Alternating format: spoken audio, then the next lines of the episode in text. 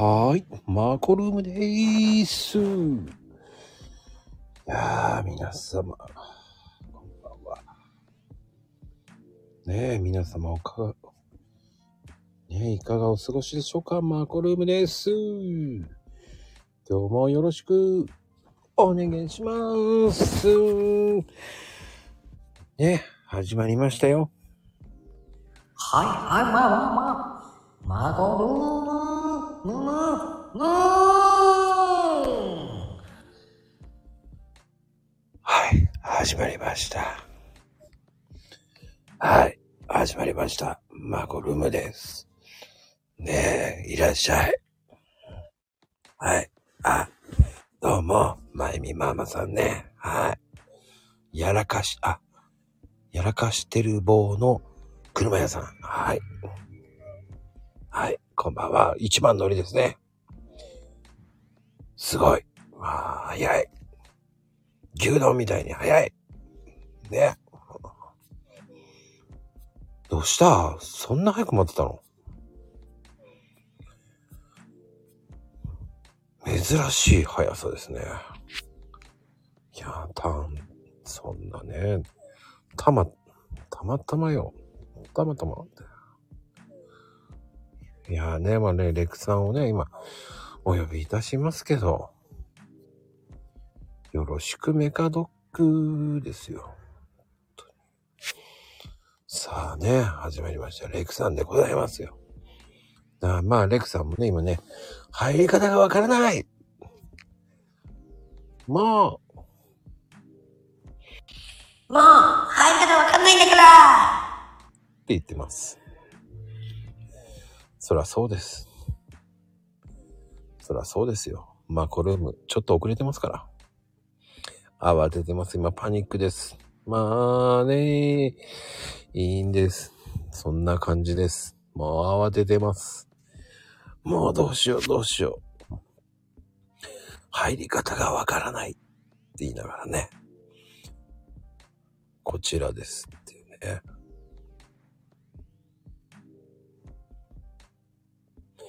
もう今パニックですよ。でもね、いいんです。そんなゆるいマコルームでございますから。いいんです。ゆるゆる。ゆるゆる。あ、お風呂の順番待ち。ああれですか。あの、ね。あれですよね。巻き炊いて、お風呂沸かしてるんですもんね。まゆみちゃんのところは。すごいよね。それの、ね、息子たちが入って薪をまた炊くわけですよね。はあ、すごいね。やっぱり、五右衛門風呂っていうのがね、そういうのね。はあ。まあね、レクさんってね、本当にね、あの、素晴らしいことですからね。もう単語とかね、ダンスがすごいんですよ。今日はどんなお話聞けるんでしょうか？楽しみでございます。ね。はい、レクさん。レクさん？こんばんは。すみません、遅れました。え、全然遅れてない。大丈夫よ。大丈夫ですか？すみません。よろしくお願いします。はい、よろしくです。さあ、お久しぶりでございますよ。はい。いやー、レクさんはもう本当にすごいよね。はい。何がでしょうか？歌って踊れるダンサーさんですからね。そして ピアノはプロ級。そして、なんと、ねえ、猫を30匹ぐらい飼ってんですからね。30匹飼ってませんよ。2匹 ,2 匹です、2匹。割ることの、ね、に、30ぐらい、まあ、それぐらい飼ってる気持ちですよね。ですね、大変ですね。やっぱ1匹と2匹じゃ全然違うし、2匹以上飼われてる方は本当すごい尊敬します。もう、大変です。わーい、僕ね、一時ね、犬2匹、猫1匹だった時ね、はい。なぜか、なんかお金かかってましたね。あお金はものすごいかかりますね。取られてましたね、すごく。一番かかりますね。犬金かかるなぁと思いましたよ。かかります、かかります。ご飯代以外に、やっぱり病院、病気になれば病病院とか保険効きませんので。ねえ、もうカット代とかさ。そうですね。今、うちの犬もね、あの、今一匹なんですけど、ええ。もう、カットも、その人うまいんで、その人が空いてる、カットして、もう、次いつ空いてますって言って3ヶ月後ぐらい先まで埋まってるんですよ。あら。だから大体のスパンですよね。3ヶ月に1回カットしてもらってる。うん。そこでもう予約しちゃうって感じですよ。そうですよね。次回をね。次回を予約しちゃうんですよね。うん面白いですよね。やっぱね、うまい下手のカットの人いますからね。あ、そうですね。やっぱ人間と一緒で、美容師さん、そうですよね。うまい下手ありますし。あの、うちの犬がね、一回ね、三角ベースになってたんです。三角ベースというと、もうね、本当に正面から見たら、そうそうそう。逆三角形みたいなそう感じそうそですかね。うそう、そんな風にカットされてて、これはやばいんじゃないっつって、いつもの人いないのっったらいなかったみたいで。いや、いつもの人にしようよつって、クレーム入れたら綺麗に元も元に戻ってましたけど、犬の三角ベースって結構面白いなと思って、本当に綺麗に三角ベースみたいになってるんですよ。なるほどね。これはなんか、笑える、笑えるけど、やっぱり、ある意味ショックですよね。いや、ショックではないけど、笑いたからまあいいんじゃないっつって言いながら言いながら、ちゃんとかはもう一回回答してもらいましたけど、ですね。ワンちゃん本人は全然わからないしね。本人は、ちょっとほん、ちょっとほんとした顔してますからね。それがまたおかしくておかしくて。なるほど。あの、ペットって面白いですよね。本当に。うん。そうですね。あの、たまにね、猫ちゃんの、こう、着ぐるみを着せてる親御さん、あの、飼い主さんもいるじゃないですか。ええ。その、猫の顔から、その、下が足になっててっていう、歩いてるような。あれ見てて面白いですもんね。うん。ですね。うーん。やっぱでも猫って、うーん、癒されますよね。確かに、存在自体が癒されますね。ただ今の時期静電気バリバリになるので、うん。油断してるとね、パチンってなるんですよ。うん。なりますね。ああ、あれがね、やっぱりね、慣れないです。うん。忘れますよね。ほんと忘れた時にパチンってなるんだよ。そう、私は猫より、猫を触るときより車に乗るときの方がすごいので、うわ、来たなと思ってからあですね。着ているもの、あ。うん。よあの着ている服とか、そういうものでやっぱり違うのかなって思ったりするんですけど、うん調べたことはないんですけど、今のところうちのニャンズたちに触ってもバチバチ来ないんで、あ、本当ですか？僕バチバチ来ましたよ。向こうがびっくりしてましたよ。行って、しばらく使あえない。痛いでしょうね、多分ね。うん、僕も痛いです。と思います。うん。僕も痛いですもん。ですね。あと、なるべくやっぱりこう、あの、マグネシウムとか体内に、うん、あのミネラル系を取り入れとくと、バチバチ来ないとかっていう説もあるみたいですけど、おかしいな、ミミネラル飲んでんだけどな。うん。比較的こう、高度の強い、高い、あの、高いお水、ミネラルウォーターとか飲むと、あとコントレックスとか、ああいう系を飲んでるとあんまりバチバチ来ないって。確かに、私も一時コントレックスとか飲んでた時期があったんですけど、うんうんうん。割とやっぱり静電気は、その時はあんまり発生しなかったので、あ、そうなんだと思った、思いましたね。うーん。あの、結構ね、あの、静電気防止スプレーってかけたりとかしますよ。うんうん。で、あの、要は、肌の水分が低い人は、静電気溜めやすいって言われますよね。うん。乾燥が、まあ年取ってくるとね、乾燥しちゃいますからね。ですね。やっぱこのき、もう、とにかくこの時期はもう乾燥ですよね。乾燥なんですよ。あ、まゆみちゃんはもう干からびてる。ああ、そうです。そんなそんな。ちょっと柔軟剤入れた方がいいかもしれませんね、まゆみちゃんね。あ、そうなんだ、やっぱり。静電気女よって言われてるから。バチバチだね。まあ、湿度が低いっていうのもあるのかな、やっぱり。そうですね。やっぱ乾燥、もうこの時期は本当に乾燥なので、もう乾燥との戦いっていう感じですよね。おー。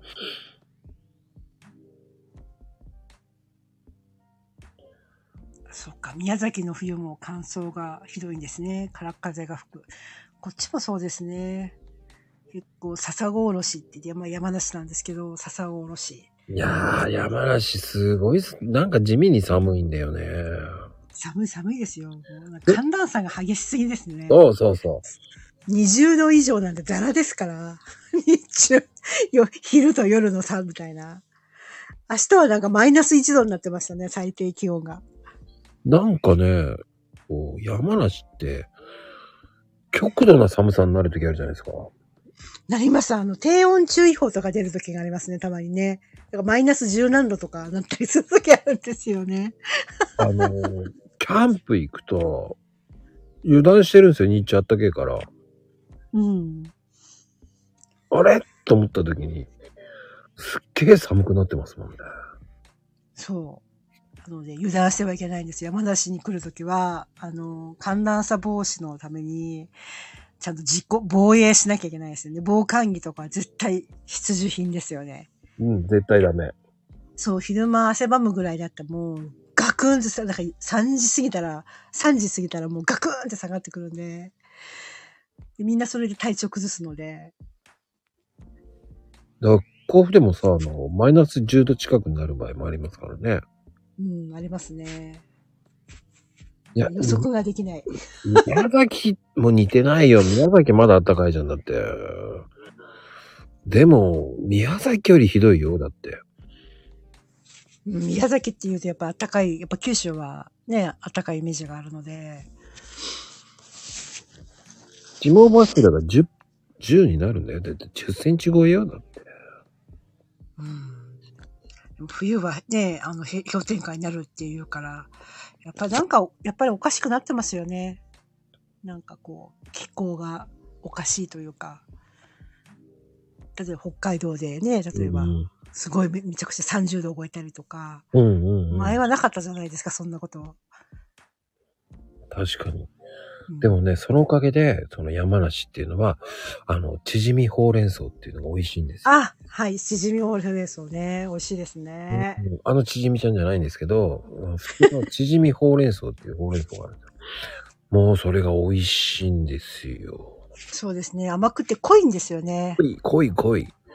濃いですよね。なんかね、本当になんか、普通のほうれん草より濃厚ですよね。ですね。あの、バタース、バターで炒めてもめちゃめちゃ美味しいんですよ。あそうですよ。まず色からして深緑というか濃いので、うんうんうんうん。なんで皮がちょっと厚めで、なんかペローンってなんかなんかあの、平たいんですけどね。わかるわかる。あれがでもね、あの、なんつったらいいんですかね、パスタとかにも合うし、ああ、そうですね。合いますね。あれがね、マジにね、サラダにしてもめちゃめちゃ美味しいじゃないですか、あれ。うん、そうですね。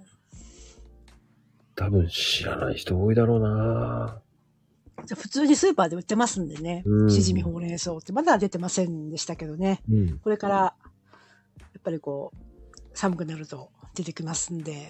そう。大きくてずっしりしてるんですよ。ですね。あの、見た目はね、ちょっとね、あの、ゴジラみたいな感じなんですよ。そうな、なんかあの、ほうれん草とは思えないですよね。なんか、なんだけど、なんなんて言うんだろう。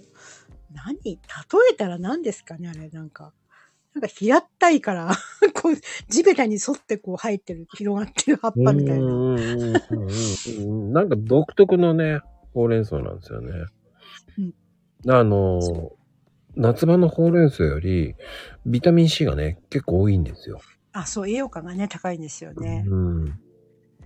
水っぽくないし。凝縮、まあ濃厚ですよね。の本当にすごい美味しいですよ。確かに。うん。あの、普通に美味しいですよ。で、なんと、あの、山梨ってね、落花生もやってるんですよ。うん、そうですね。うん。落花生。うちも母が今年は作ってましたね。うーん。あれね、あの、アルミホイルに包んでね、オーブントースターでね、チンするとね、香ばしくて美味しいんですよ。うん。知らないですよね、本当に。うん。まあね、山梨、もうね、本当にフルーツといえば、ぶどう桃が終わった後っていうと、もう転がきですからね。あ、そうですね。まあ、まあ普通の甘柿が今、旬というか、うん。うちもなんかいっぱいすごいなっていて、実っていて、去年は全然だったんですけど、やっぱり当たり外れの年があって、うーん、うん、うん、うん。まああれね、あの、転がきってもう、転がきのすだれっていうのがね、もう本当に、これ今の時期がね、干す人が増えてきてますよね。そうですね。うーん。あの、すごく美味しいんですよ。普通のね、干し柿よりね、いいんですよ。美味しいんですよ。うん。知らないよね。多分ね。多分知らない、知られてないと思うんですよね。あとね、キウイも意外と有名なんですよ。うん。山梨はね、意外とね、これからのね、フルーツも美味しいんですよ。うん。うん。知られてないんですけどね、山梨ってね。うんなんでこんなに詳しいんだって感じですけどね。本当によくね、ご存知ですよね。俺どんだけ山梨行ってんだっていうぐらいですか。そうそうそうそう。山梨、山梨フリークですからね。そうね。月に1回か3回は行ってるからね。うん。私より詳しいから。もう本当に。いや、うわいや、レイクさんよりは詳しくない。いやいやいやいや、パン屋さんに関してはもう絶対私は、私は、あの、マコさんに負けますので。いやー、そんなことないですよ。もうね、もう本当に、でも、結構山梨は本当に詳しくなった。うん。うん。あの、いろんなとこ行ってる観光地とか、その、いいんじゃない、ねっていうのはね。うん。ねただね、推しの八回だけはね、そんなに行きたいと思わないんですよね。え うん。混んでるから？水が綺麗だけでしょっていう。ごめんなさいって感ああ、は、そうですね。外部からはとても人気があるスポットですけどね。ただやっぱり、狭い、お多分、皆さんが考えてるよりは狭いというか、こじんまりしてるので、そうなのよ。こう、そこになんか人がいっぱいこう密し、密群衆がこう密集してるイメージなんですよね。そうそうそうゆったりしてる感じじゃないので、そういうところで、その、なんていうか、ちょっと、あんまり人混みに観光地で、なんかゆっとり、ゆったりと静かに、こうのびのびと過ごしたいっていう方はちょっと向かないかもしれないですね。うーん、本当にそうなんですよ。うんまあね、あの、信玄餅のね、あの、工場も面白いしね、詰め放題があったりとかするわけですよ。あ、そうですね。今年でしたからでしたっけ、えっとまた復活しましたね。そうですね。復活して、あれはもう、本当に大人気で、まあツアー組まれてますので、すごいです。本当にすごいです。う んあれはね、詰め放題すげえよなぁと思いながそうですね。私も一回だけ行ったことあるんですけど、やっぱりすごかったです。人もすごかったし。ら。うん。で、あの、直売所みたいなのでね、あの、安売りもしてるんですよ。あ、アウトレットで。ねそうそう羽出しってやつですよね。うん。あれがね、びっくりするわ安いんですよね。それ、50円くらいでしたっけ？そう、30 50円なんですよ。ですよね。こんなの50円でいいの？っていうのがね、いっぱい出てくるんですよね。うん。大丈夫です。袋に詰め、詰められるだけ詰めていただいて大丈夫なので、詰めすぎるとダメっていうことはないですね。ないないないない。うん。あの、詰めれる、入れられれば OK なんですよ、本当に。そうです、そうです。もう本当に、ああ、これそれ OK ですって言われるんですよ。そんなビニール、そんな大きくないんだけどね。だからこのビニールをこう引き伸ばすんですよね。こうこう薄くしてこう、あの、よく、よくありますよね。あの、うんしあの、資源持ちだけじゃなく、うん他のこう詰め放題とかのテレビとか見てると、みんなこう、破けないようにこうビューっとこうの、ビニール袋をこう伸ばしてますよね。伸ばしてるね、あれね。あ面白いですよね、あれ。あれね。そこまで必死にするんだと思いながら。そう。うん。本当に食べきれるのあなたたちみたいな、いつも思ってます。そこ、そこ、それだけ持ってって。いや、持ってってはいいけど、なんか、廃棄したらなんかすごいもったいないなとか、思ったり。うんそうそう、そっちの方をね、僕思ってたんですよ。もうちょっと入りますよって言われた時に、えー、もうちょっと入れていいんですかって言っちゃいました、俺。さあ、笑ってましたよ。入れてくださいって言われましたよ。そんな遠慮しないでくださいって言いながら、あ、そうなんですね、なんて言いながら。うんうん。まあ、でもね、あの、やっぱり、僕は、あの、ね、やっぱりこう山梨といえば、富士山。うん。ね、山梨から見る富士山と、あの、静岡から見る富士山。うん。まあ、違いますからね。で、僕、神奈川の方から見る富士山。今日なんかめちゃめちゃ綺麗だったんですけどね。うん。やっぱり違いますよね。うん確かに。違いますねう。ーん。あれはね、やっぱりね、僕は、あの、ね、こう鳥居が見えて見える富士山とか、その、うん。山中湖が見えての富士山とか、の方が好きなんですよね。あの湖から見れるっていう。うんうんうん。ね。いいですよね、あれは。確かに。うん。で、山梨の人はもう富士山と一緒っていうのがねもう当たり前って感じですからね。そうですね。だから、そううん。もう普通に見えるっていう感じですからね。そうですね。どっからかしか、こう、頭がこう、頂上が覗いてるとか、うんうんうん。あ、見えたとか。でもまあ、あって、そのとマコさんおっしゃる通り、あって当たり前みたいな。うんうんうん。あ、今日は見えなかったね、ぐらいで。ふとこう、その富士山がある方向を見て雲かかってて見えないとか、うん。あ、今日見えないねとか、今日は見えたねとか、そんな感じですかね。そうね、なんか、うん。そうでいい回なんですよ。ああ、うん詰め放題やってるスーパーないか。ああ、あるんですよ、こっちはいっぱい。詰め放題なんていっぱいありますよ。人参とかね、じゃがいもとか。ね、大阪よりこっち来なさいって言いたくなりますけどね。そんなに詰め放題やると。ただね、飽きます。うん。あれ、そんなに面白いものでもない。破けるとかありますからね。うん。うん。まあ、やぶ、破けたら一からやり直しですもんね。その袋はもう使えないし。そう。悲しいお知らせなんですよ。一からまたやり直しなんですよ。あ、ほんと、詰め放題意外とあるんですよ。殻があって。まあ山梨とかもありますけどね。うん。まあ、あと皆さんね、知ってるかな？あの、アルプスの少女のハイジっていうね、えーフラワーセンターってね、ハイジ村っていうのがあるんですよ。うん。ハイジの村。ねえ。あれはね、僕は好きです。あ、そうなんですか？うん、あの、花がね、結構綺麗でいいんですよ。うん。確かにチューリップとかね、やっぱ時期はすごいし。すごい。うん。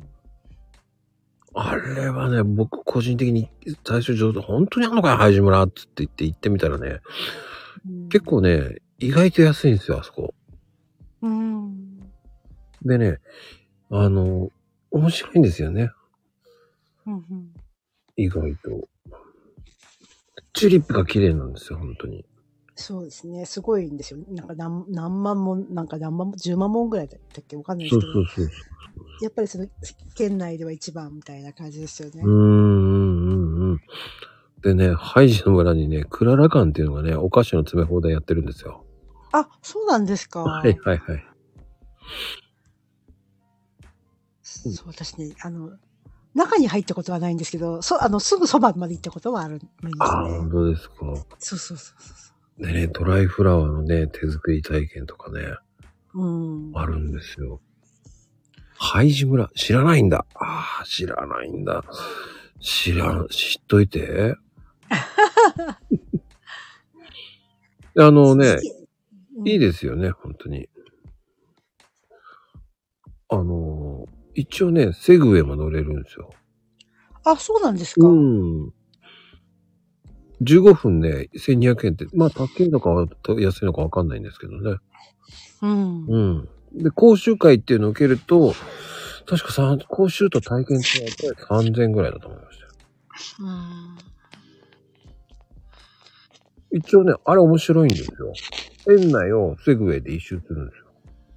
うん。結構面白いですよ。俺、ああそこでセグウェイ乗ったんですから。うん。なるほど。まあ敷地内だったらセグウェイでも安全かと思いますよね。うん。結構ね、いいでしたよ。よかったですよ。うん。キャッキャキャッキャしてましたよ。うん。うん。あれはやっぱり、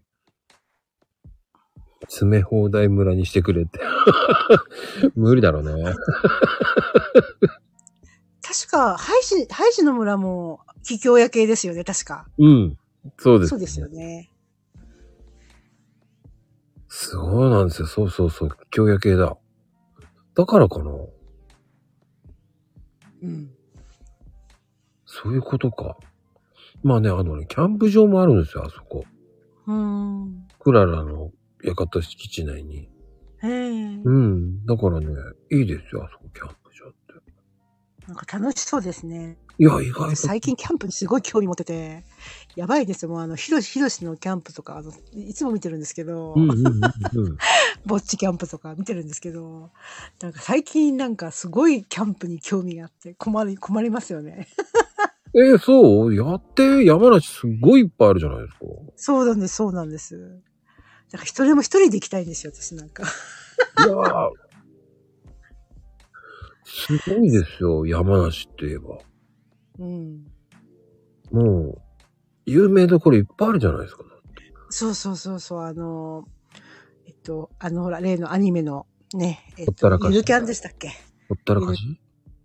うん。すごいですよね。だから山梨でこう、ゆるキャン聖地だとかね、いろいろ、やっうん。ぱり騒がれてますね。山中湖とかね。すごいいいとこいっぱいあるんですよ。うん。キャンプいいですよね。この時期はちょっと寒すぎますけどね、富士とか行ったら。死死ぬかもしれない。死にはしないです。寒いですよね。すんごい寒いですよね、きっと。正直言ってね、僕は今の時期の方が好きなんですよ。うん。っていうのは、うるさい奴らいないんですよ。あ、なるほど。うん。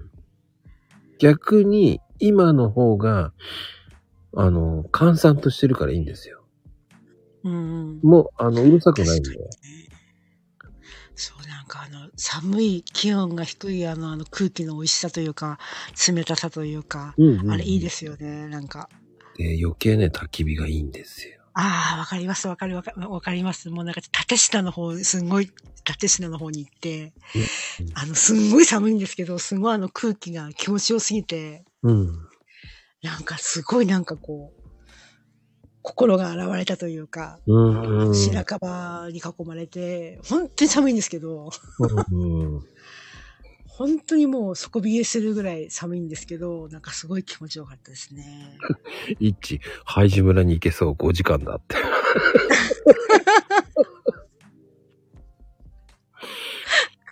ああ、そっか、ハイジ村に行ける、行きたいんだ。そんなに行きたいの ?5 時間。まあね。5時間、だったらなんとか、ギリターゲットないと、なんかあの、いけるかなって感じですかね。10時間とか経っちゃったらちょっとやばいですけど。ああ、そっか。静岡も5時間。まあまあまあまあ、そんなところだろうね。うん。そっかそっか。宮崎からだとそうだよね。宮崎から行こうとするっていうのもすごいよな。うん。もう泊まりがけでもう本当にもう大掛かりな旅行ですもんね。こっちにまあ来るとしたら。でもね、あの、山梨ってシャトレーゼが有名じゃないですか。うん。シャトレーゼ系列のホテルって結構いいですよね。あ、そうそう、最近やっぱり、あの、あれですよね。あの、できて、いっぱい、あの、いろんなところをこう買い取ったりして、うんうんうん。やってますけれども。よろしいみたいですね。なんで山梨だと飛行機、飛行え、空、そう、山梨は空港はないのいいで、よね。東京経由ですよね、一番。うん。羽田？どこの空港？羽田しかないだろうね。うん。いや、まだ静岡にはないし、そうですよね。はい。羽田ですね。羽田ね、だ逆に言うと遠いんじゃない？と思っちゃううん。うーん、まあでも、やっぱりね、あのーシャトレーゼ系列はすごいなと思うのは、お菓子とかああいうの食べ放題っていうのはすごいですよね。アイスクリーム食べ放題。ああ、そうですね。さ今日もシャトレーゼ行ってきましたよ。何普通にあり、うん、今日はね、えっと、何買ったんだっけ？あ、あパンだ。そうだ、今日月曜日だからパン屋さんがみんな休みなんですよ、大体。うんうん、うん。いつも。で、シャトレーゼだけはやってるので、シャトレーゼのパンを買いに行って、そのついでにお菓子類を少し買いました。どら焼きとか。あのー山梨といえばシャトレーゼは皆さん本当によく行きますからね。もう、うん。シャトレーゼが有名ですからね、もう本当に。そうですね。うーん。昔っていうか、昔ね、えっと、アウトレットをやってたんですよ、シャトレーゼ。今はもう中止しなくなっちゃったんですけど、やっぱり工場で排気が出るアウトレット系のものを、うんうん。あの、工場で直売してたんですよね。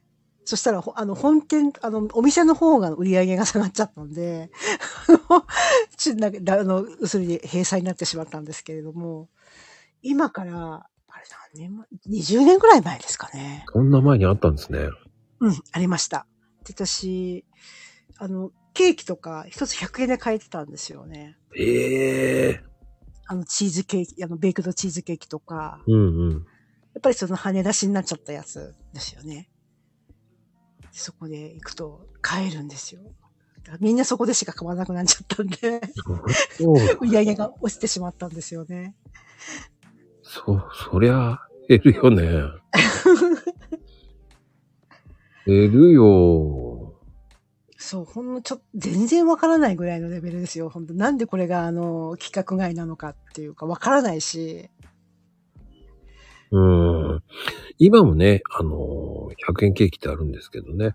うん、ちょっと、ほんと質が軽くなっちゃったんですけどね。うん、でも、シャト確かに。レーゼは重みがあるんですからね、あれ。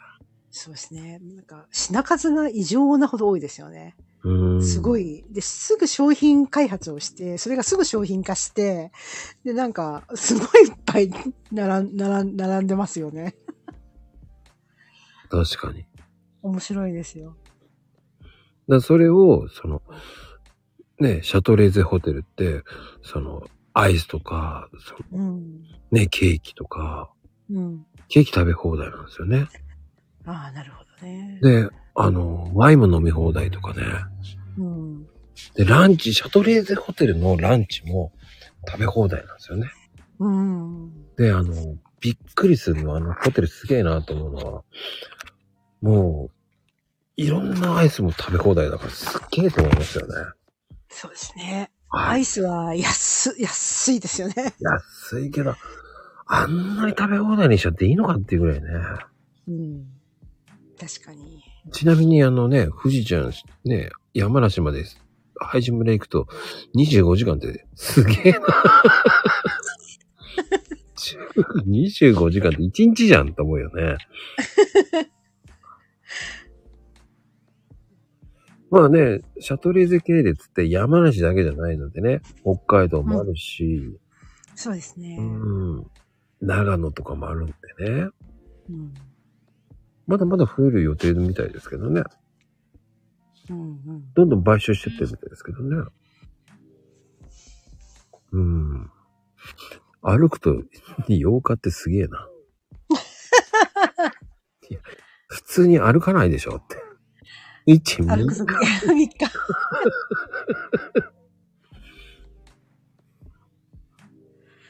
年末ハイジ村にあ集合とかやんの？でも俺シャトレーズはやっぱりふっくらシューアイスが好きなんですよ。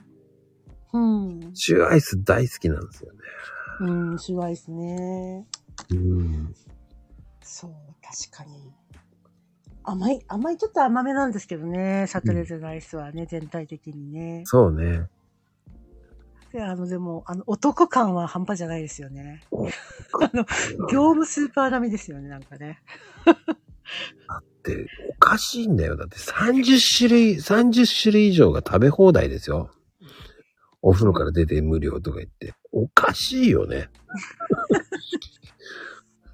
どれ食っていいかわかんなくなってね。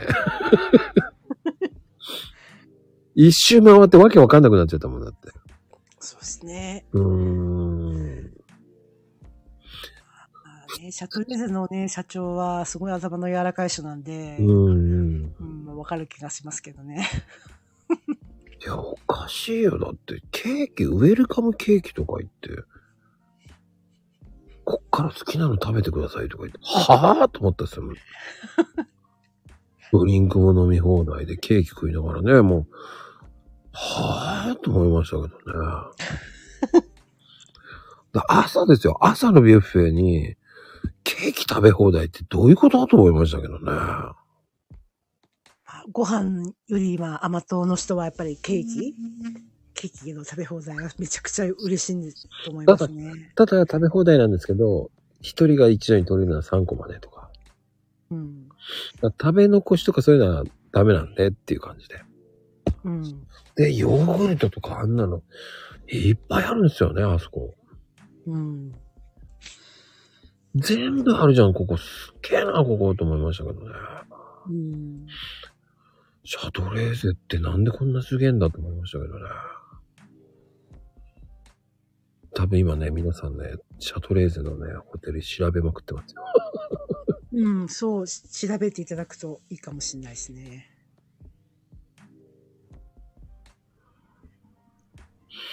ハイジジブリでしょ？って、いや違いますよ。ハイジはハイジ村っていうのがあるんですよ。そう、ハイジの村、ハイジの村。そうなんですよ。うん。単品ですよ。いや、知らないんだ、皆さんね。うん。ちょっとびっくりだな。行こうに？いやいやいやいや。前から有名ですよね。うん。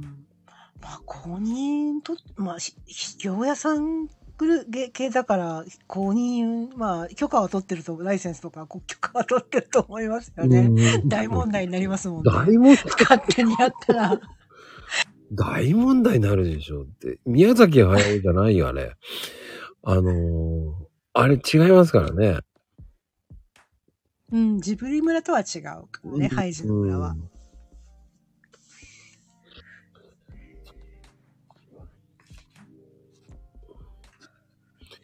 いや、ジブリ村はジブリ村ですよ。うん。ううん。ん。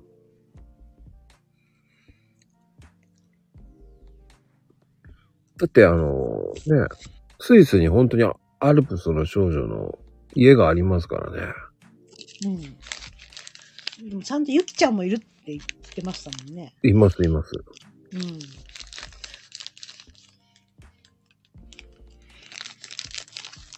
だってハイジのファンの人は絶対行ってると思いますよね。きっと。ああ、僕、そこまでファンじゃなかったですけど、うん行きましたもんだって。ゆきちゃん何代目？何代目なのかわからないですけどね。老人形でしたけどね、ハイジが。うん。わらぶきの屋根で。クララが立ったとか、ブランコあるとかね。ね、あの、あんなのね、あれは宮崎駿がやっただけですからね、ブランコは。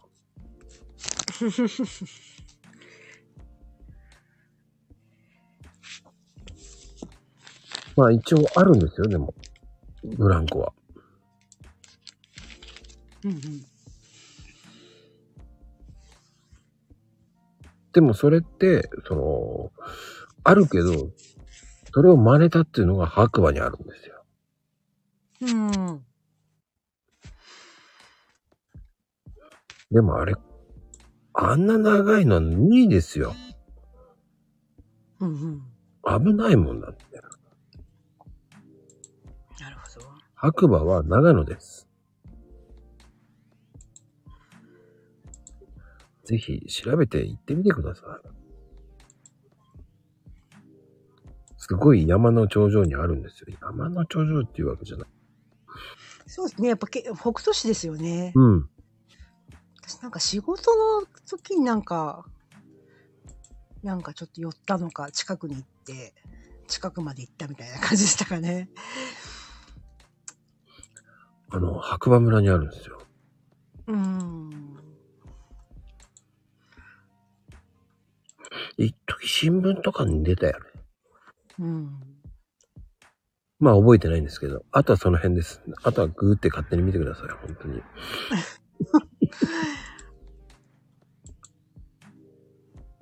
うーん、どうなんだろうね。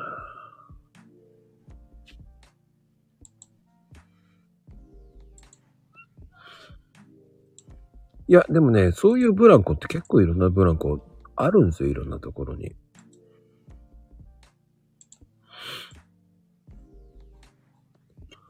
はい。なんつったらいいんでしょうね。そういう天空の絶景ブランコとかいっぱいあるんですよ。うん。あの、京都とかにもあるし、いろんなブランコあるんですよ。いろんなところにブランコって。海外にもありますからね。うん。うん。それが、どうなんだろうね。その安全対策ちゃんとあんのか、しっかりしてんのかっていうのもあるからね。うん。海外ではね、もっと過激になってきてますからね。うん。うん。あの、どこか忘れたけど、あの、ビルの、何十階かな、あれ。50階ぐらいに、あの、ガラスの滑り台があるんですよ。うん。すげえ怖いですよ、あれ。うん。あの。外が見えてるんですよ。滑り台。怖い怖い。それを滑るんですよ、だって。ありえないですよね。うん。しかも、いいお値段するんですよね。怖い思いしていいお値段なんですか？そうです、そうです、そうです。えー、どこだっけな？忘れちゃったな。いや、乗りたくない、乗りたくないっつって乗んなかったんですよね。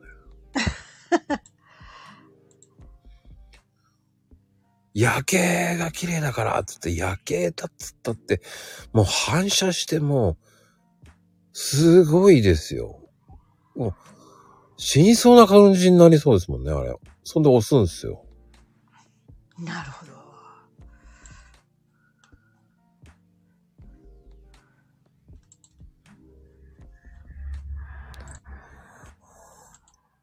いや、ホースイングって言うんだ。はあ。あるんだね。名前までは覚えてないですけどね。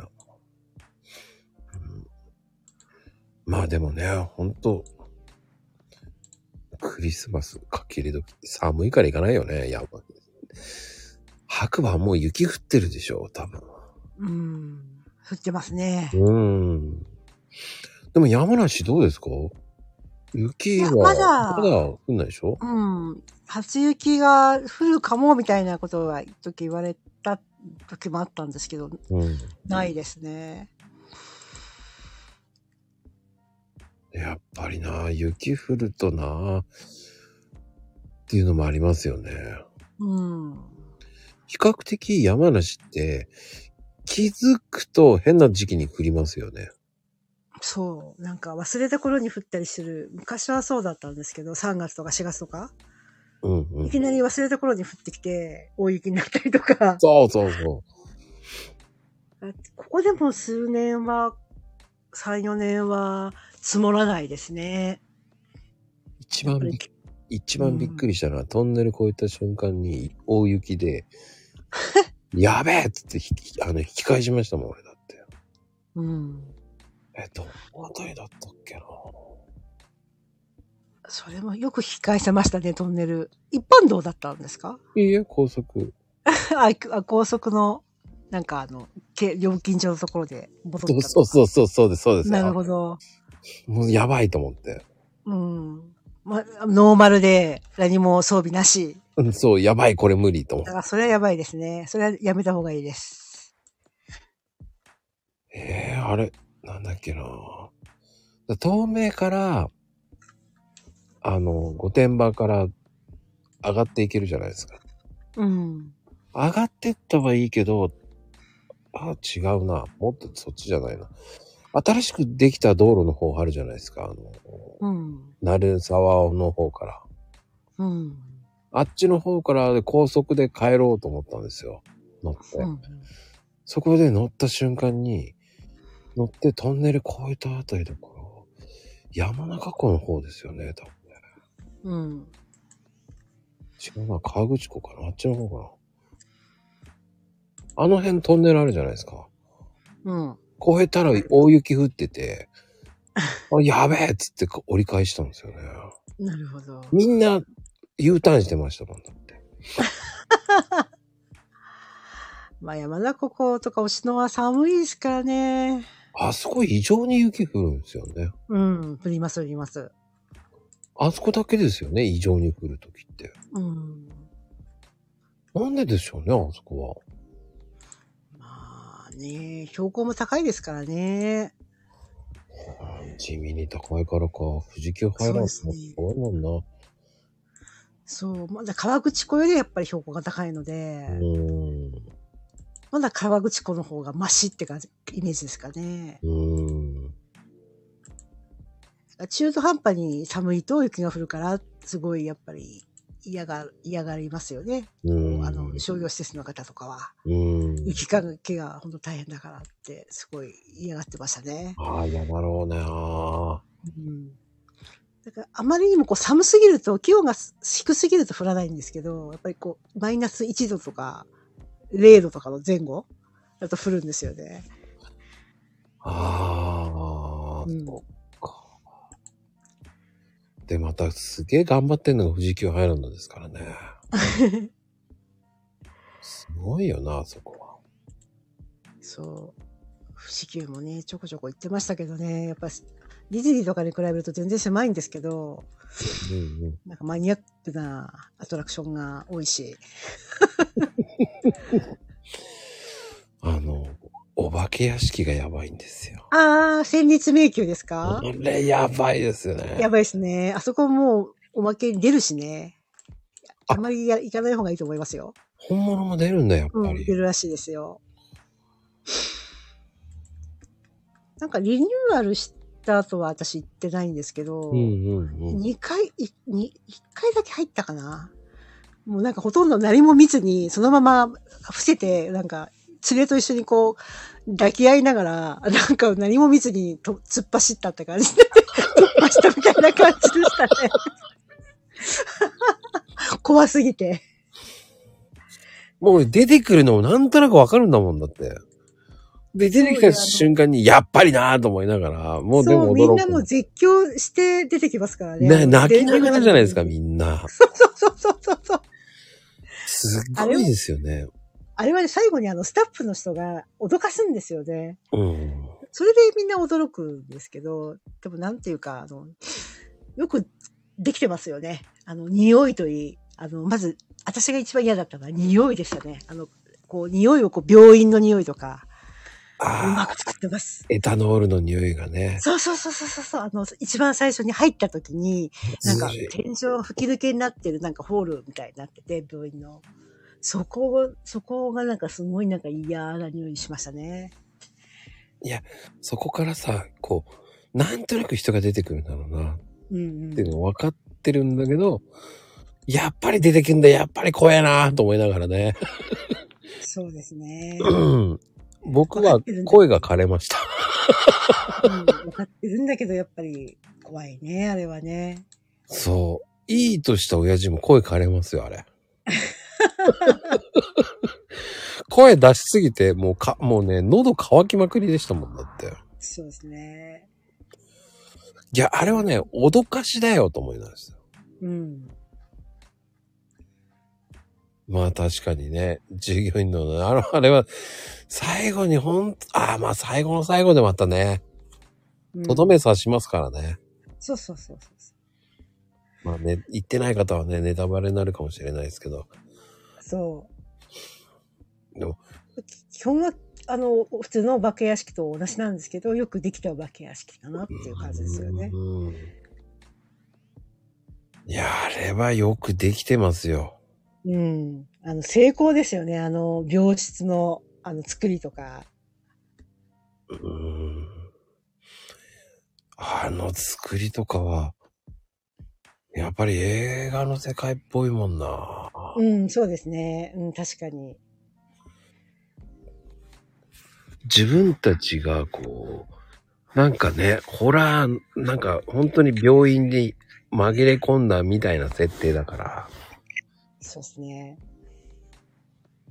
あれで一人で入れたら俺絶対無理だよ。あ、無理無理無理無理無理無理無理無理。無理無理無理。もう作り物だって分かってても無理。絶対無理。絶対に、あの、俺多分一人は絶対無理だな。罰ゲームで一人で入ってこいって言ったら、いやー絶対嫌嫌ですね。かな。絶対断りますね。無理です。他に何かありませんか？って。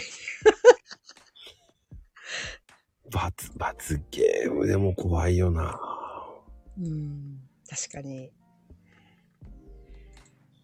人、でも二人だったらね、なんとかね、なんとか耐えられるんですよね。あ、わかる。なんか本当にだ抱き合って、なんか、うわーとか、こう、本当に抱き合う、抱き合う感じですよね。うんまあでもね、僕はその時、付き合ってた彼女と行った時、まあ、T シャツ破けましたからね、僕の。でも、そう、そう、そのぐらいやっぱ怖いですよね。ビリビリとは言わなかったけど、もう、もろは泣いてるじゃんと思いながら。どんだけ力いっぱい握ったんと思いましたけどね。うん、だって怖いもん、あれ。あのね、あの、連れがビビリだと、その声でビビるんですよね。そうですね。そのね、あれが良くない。もう本当に。う わーうわーとか言った瞬間に俺もびっくりしちゃうから、もう、どうなんだよって違う。もう影じゃんと思いながらね。うんそうですね。私もいろんなお化け屋敷は入ったんですけど、一番団地ですかね、あそこが。日本の中のお化け屋敷はそうでしょうね。うん。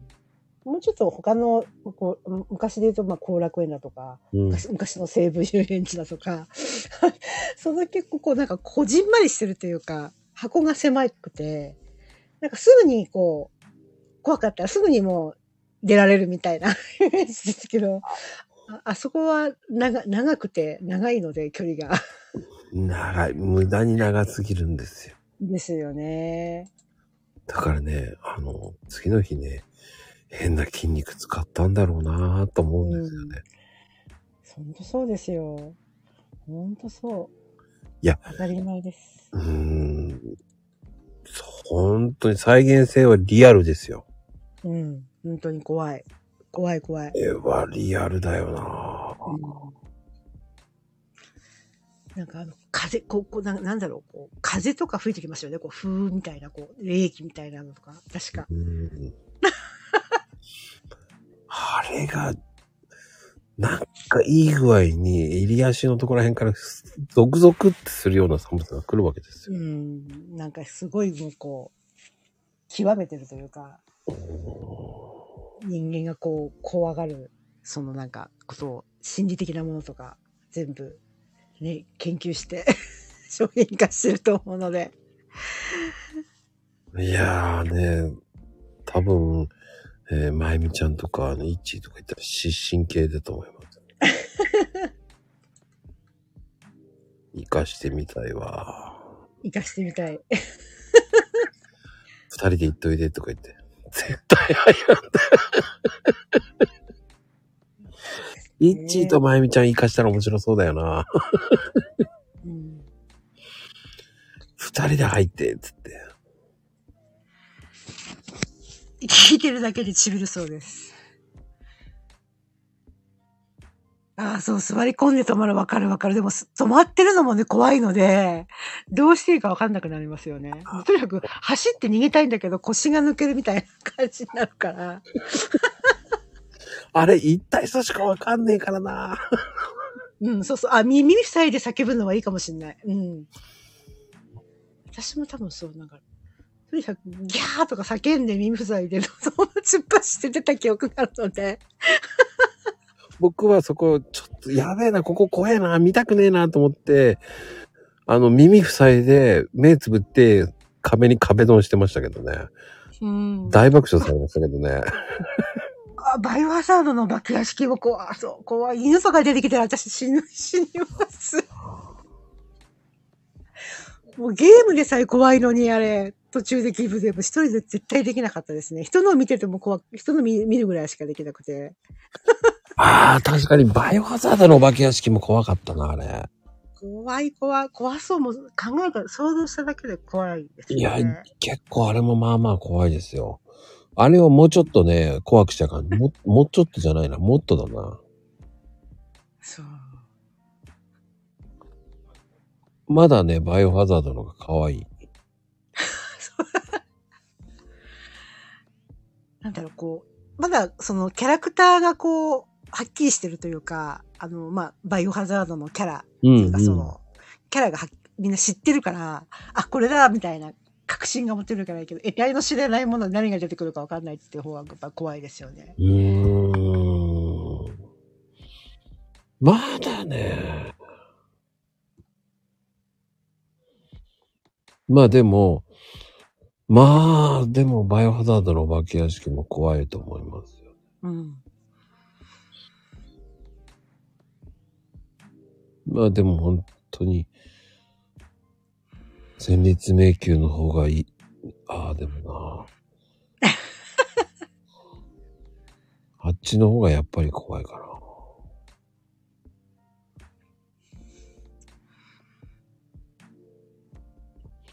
あ、そうなんだ。マモとコラボがあるんだ。ああ、じゃあ、い行き、行きなさい。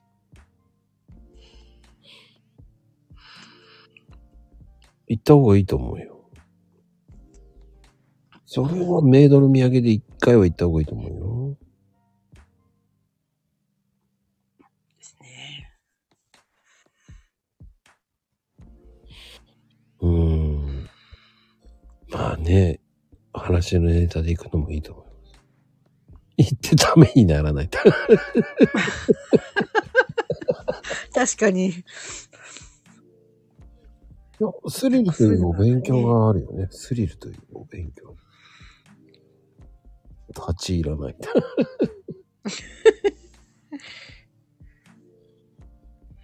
それはそれでいい、うん、ああ、バイオハザード。まあ、うん、まあね。まあ、興味があったら入ってください。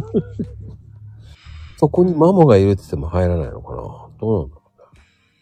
真ん中あたりでマモがいますとか言ったらさ。そこで握手ができますとか言ったら行くのかうん。絶対そういうの行くよね。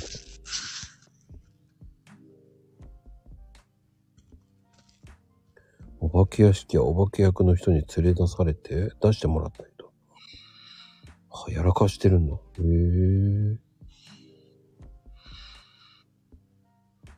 そっか。憧れのマモでもマモが真ん中にいますって言ってもいかないんだね。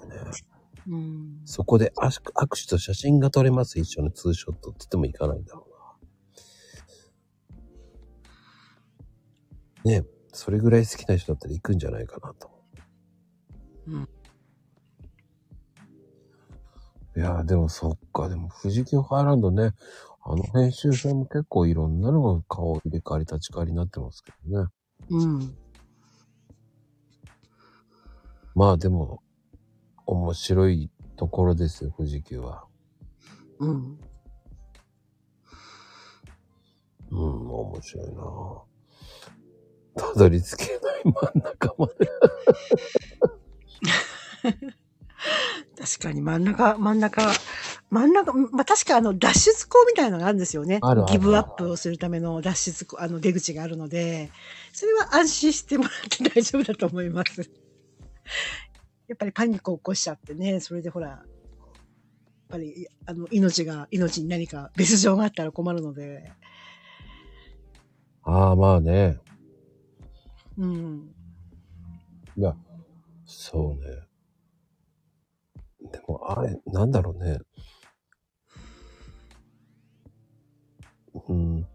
でもね、本当に妙な筋肉使うからね、嫌なんですよ、あそこ、本当に。まあ、固まりますもんね。こう、踏ん張ってね、こう、力を入れて、踏ん張りながら移動していくって感じですからね。次の日にね、なんでこんな腕が上がんねえんだろうと思ってね。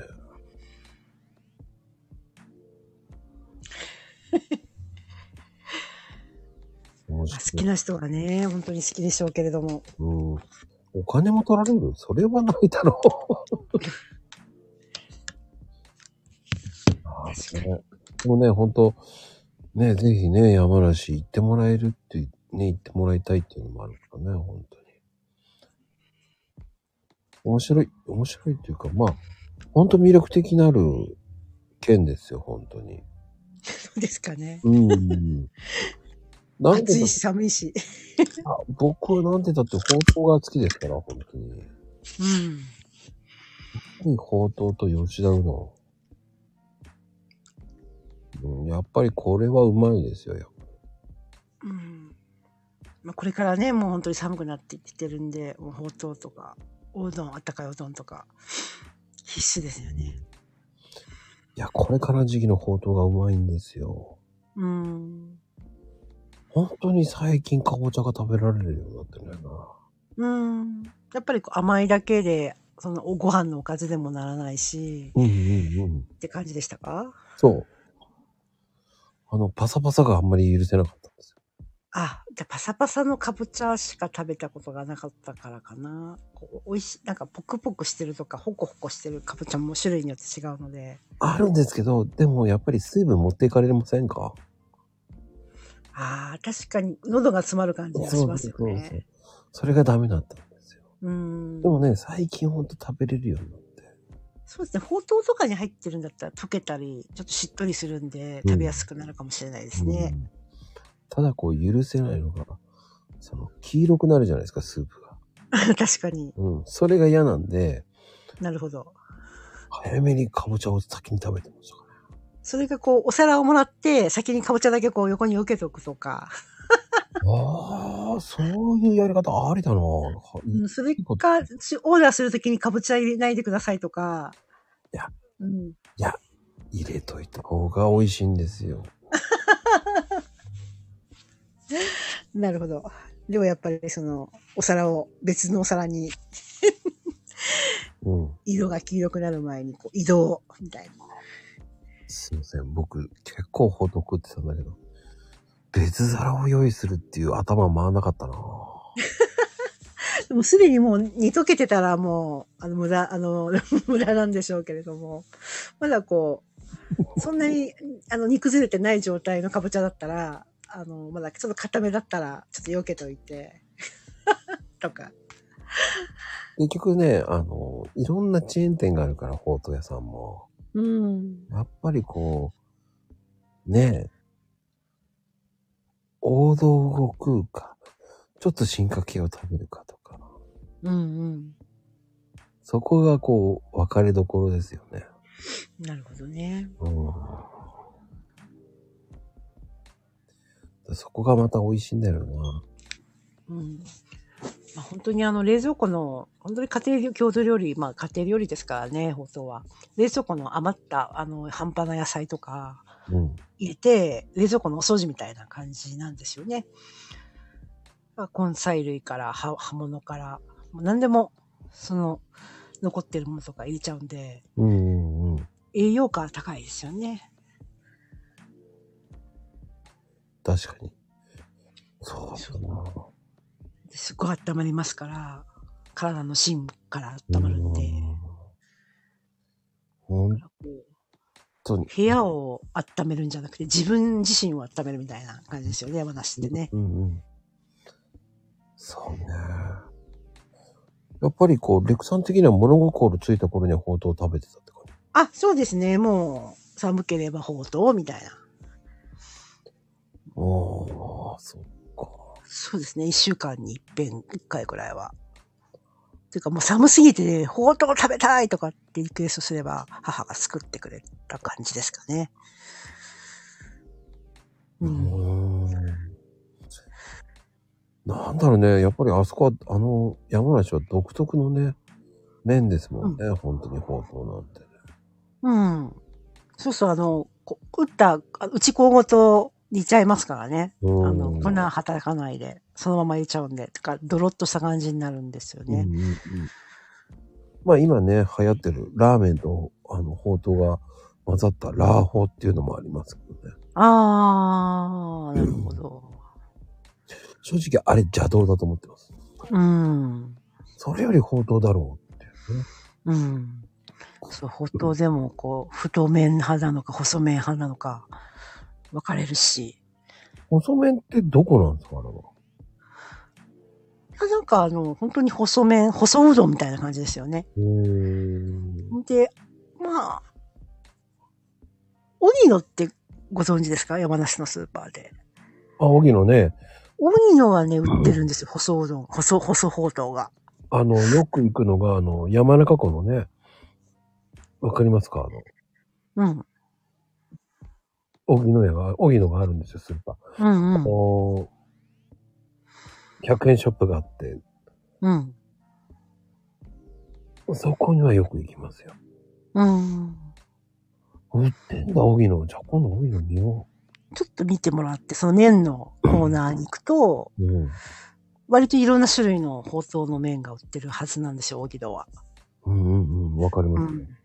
僕はいつも定番の、その太いやつを、キャンプの時に買って、うん。あの、ひ、平、平たいやつですよねうん。きしめんみたいな。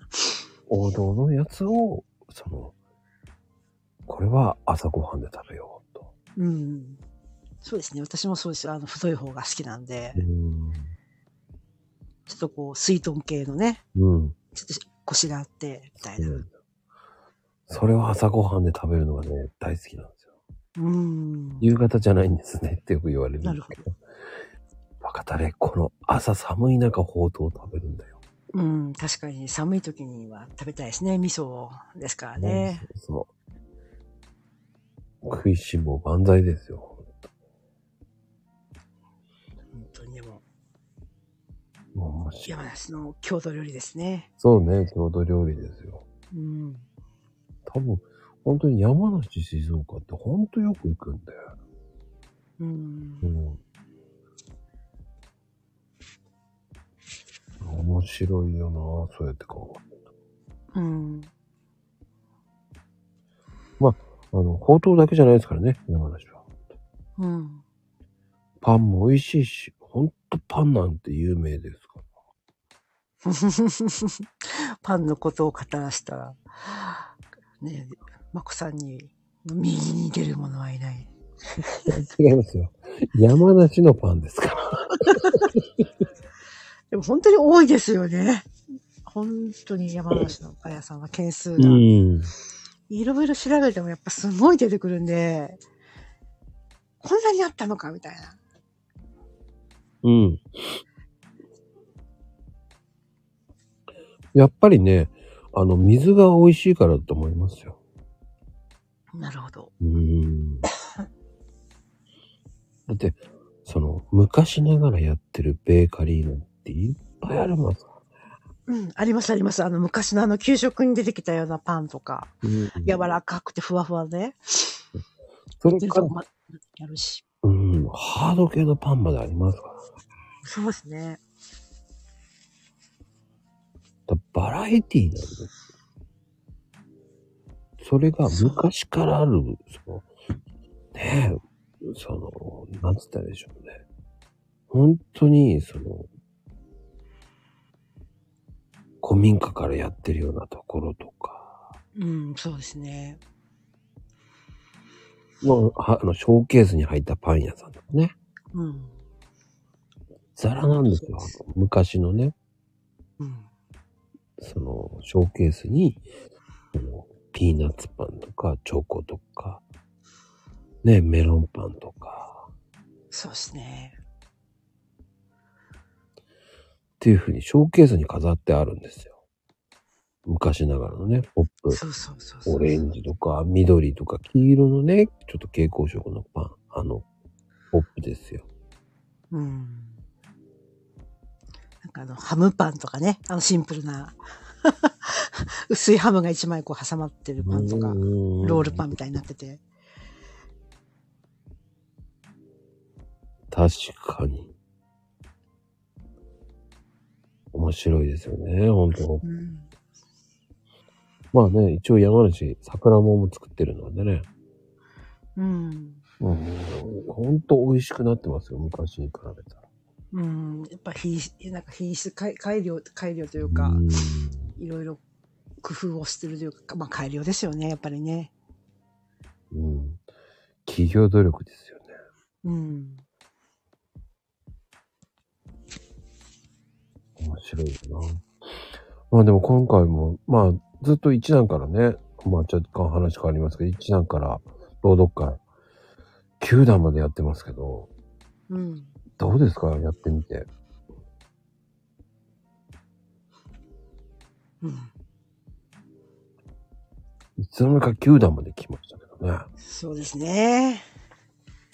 なんか、あっという間というか、でも一月がとても早いので、うんうんうん。あ、もうそんな締め切りの時期なんだとか、いつも思ってます。確かに。また、レックさんの朗読のチョイスの仕方がまた面白いよね。面白いですか？センスがやっぱりいいよね。センスですか？迫力あるんだよね、なんか。うん、富士ちゃんも言ってるけど、いや、なんかね、緊張感がまたうまいんだよね。そうですか、あんま自覚はないんですけどね。ただ、こう、臨場感は持たせようとか、うんその、うんその物語を書いた時の、やっぱりその心情とか、まあ本人ですからね。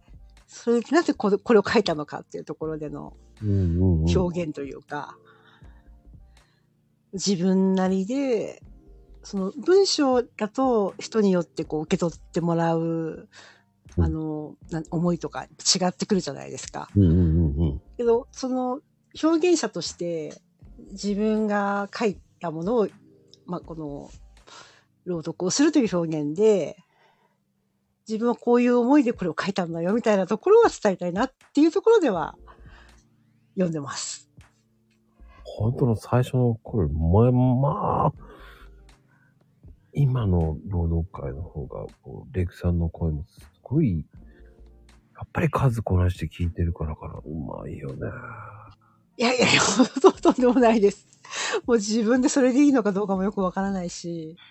でも、その、それが一番いいと思うんですよ。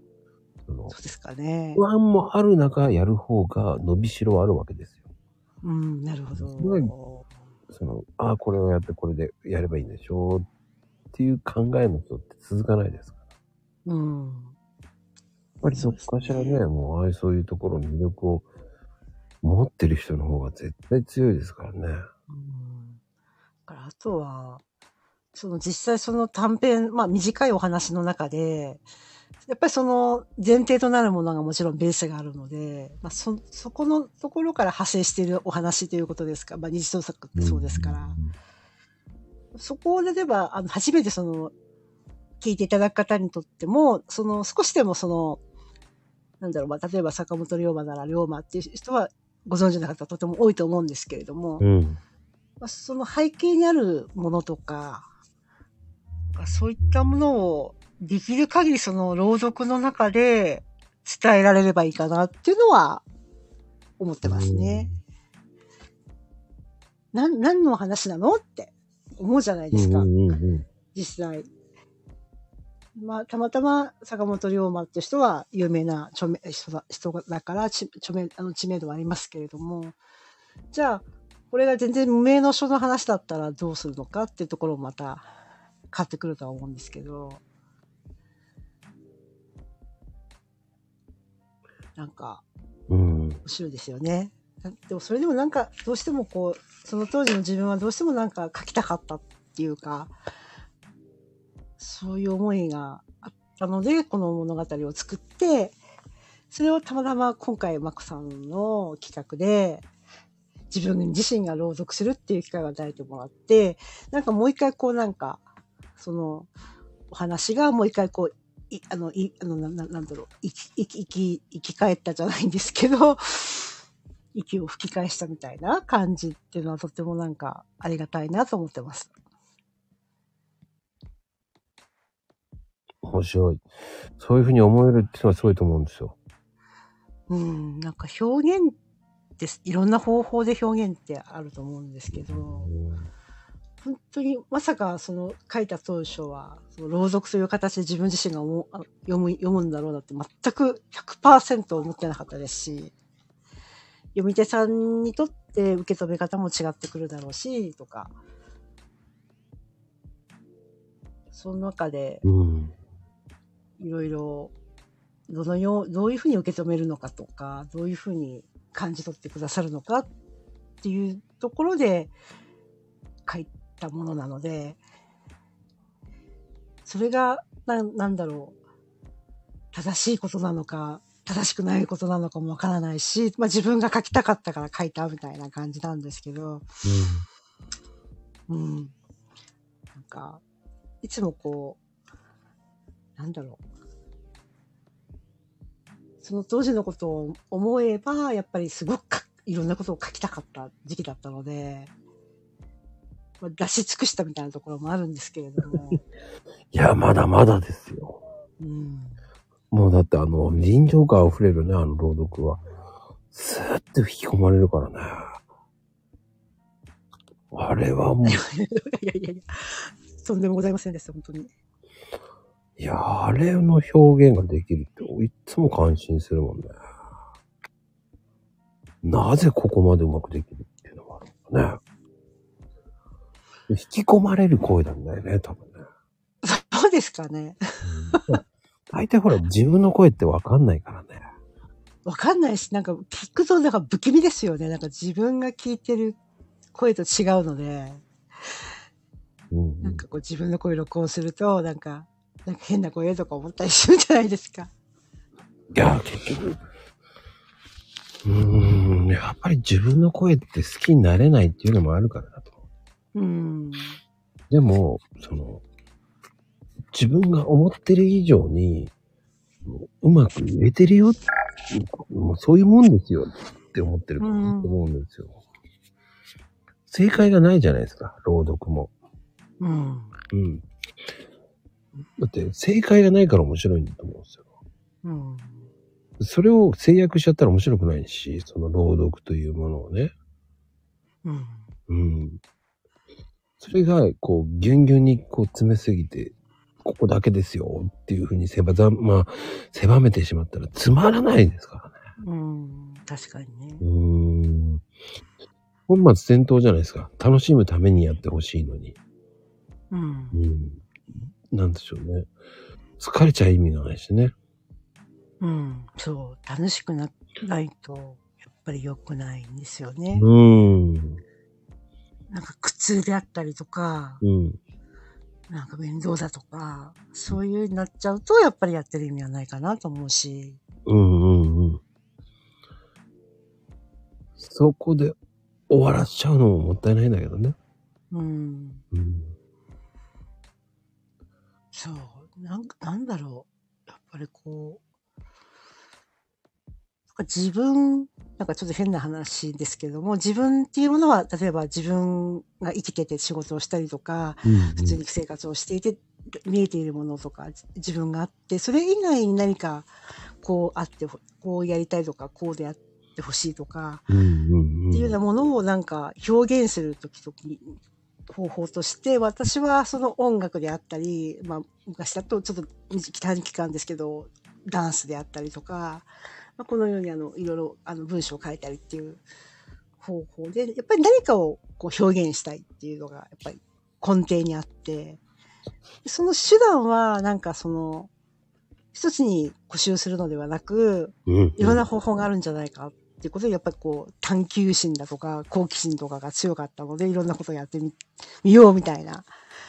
本当にそういうふうに始めるまでは、本当にそれを絶対やるぞとか、そういうことは全然なくて、うん。たまたまなんかその、たまたまテレビで見たから、例えば、まあ、その、あ単語、アルアルゼアルゼンチン単語っていうもの踊りをやってたんですけど、うんアルゼン単単語を見て、あ、自分やってみたい、自分表現してみたいと思ったとか、うん。たまたまその二次創作の世界でやっぱすごいなっていうすごい文章を書く人がいて、自分もその人みたいに書いてみたいと思ったからちょっと自分で書いてみようとか、まあ、そういうふうに思ったきっかけがあったっていうかですね。うん。そこからこう広がってるみたいな感じですかね。その、そのきっかけが、その、それをやれるっていうのが、俺はそれがすごいと思うんですよね。普通の人ってやれないじゃないですか。そうなんですかね。うん。やりたいけどやれない。うん。どうしてっていうのも、え、やれる、やろうと思えばできるよって思うんですよ。うん。まあ、その前にこう自分は無理だろうなとか、諦めちゃったりとか、うん。どうせやってもうまくいかないとか、諦めちゃったりとか、うんうんそういうのがなくて、なんか当たってくるわけでもじゃないですけど、まずはやってみるか、みたいな感じですかね、いつでもね。いや、それでアルゼンチン単語なんてできねえですよ。そう、あの時はね、でも、あの時は、な、やっぱそうですよね。やっぱり、よくあの、映画とワンシーンだとか、うんアルゼンチン単語って使われていて、わかります。何これって思うわけですよ、初めて見て。何これ？このエッチな踊りはみたいな感じで。いや全然エッチじゃないんですけどね。あの、踊ってる本人は。それどころじゃないんですけど。もう、必死なわけ見ですよて。そうそう、見た目だ、見た目、見た目はちょっとかなり、あの、セクシまあ、ーですけど衣。装もそうですね。スリットがブワーって、あれは足を上げたりするから、スリットをはい入れざるを得ないんですけど、もうなんか、なんだろうって、すごいそのなんか根底となる、調べてみると、その踊りのルーツだとか、そういったものを調べると、ますますこう興味を惹かれたみたいな感じでしたね。うーんう。ん。だって、もう歴史的にはもう140、50年前からの、うん。もう、もともとアルゼンチンに移民したイタリア人ですよね。うん。からこう、発し、あの、発信していくというか、その移民の、その、移民の皆さんのその気持ちっていうか、その悲しみだとか、いろいろな感情が現れた踊りなので、うん。それはもう感情、感情表現の何者でもない。まあ、踊りとか、まあまあみんなそうですけどね。うん。なんかすごくこう、根っこがこう、深いというか、うん。で、音楽も私、そのアルゼンチン単語の音楽もすごい好きなんですけど、うん。なんか、もう、そこでもハマっちゃって、いや、これはやばいな、とか思った、思ったんですよね。うん。でやっぱアルゼンチン単語って体と心っていうか、うんイメージもあって僕はね、うん。なんかこう、なんでしょうね。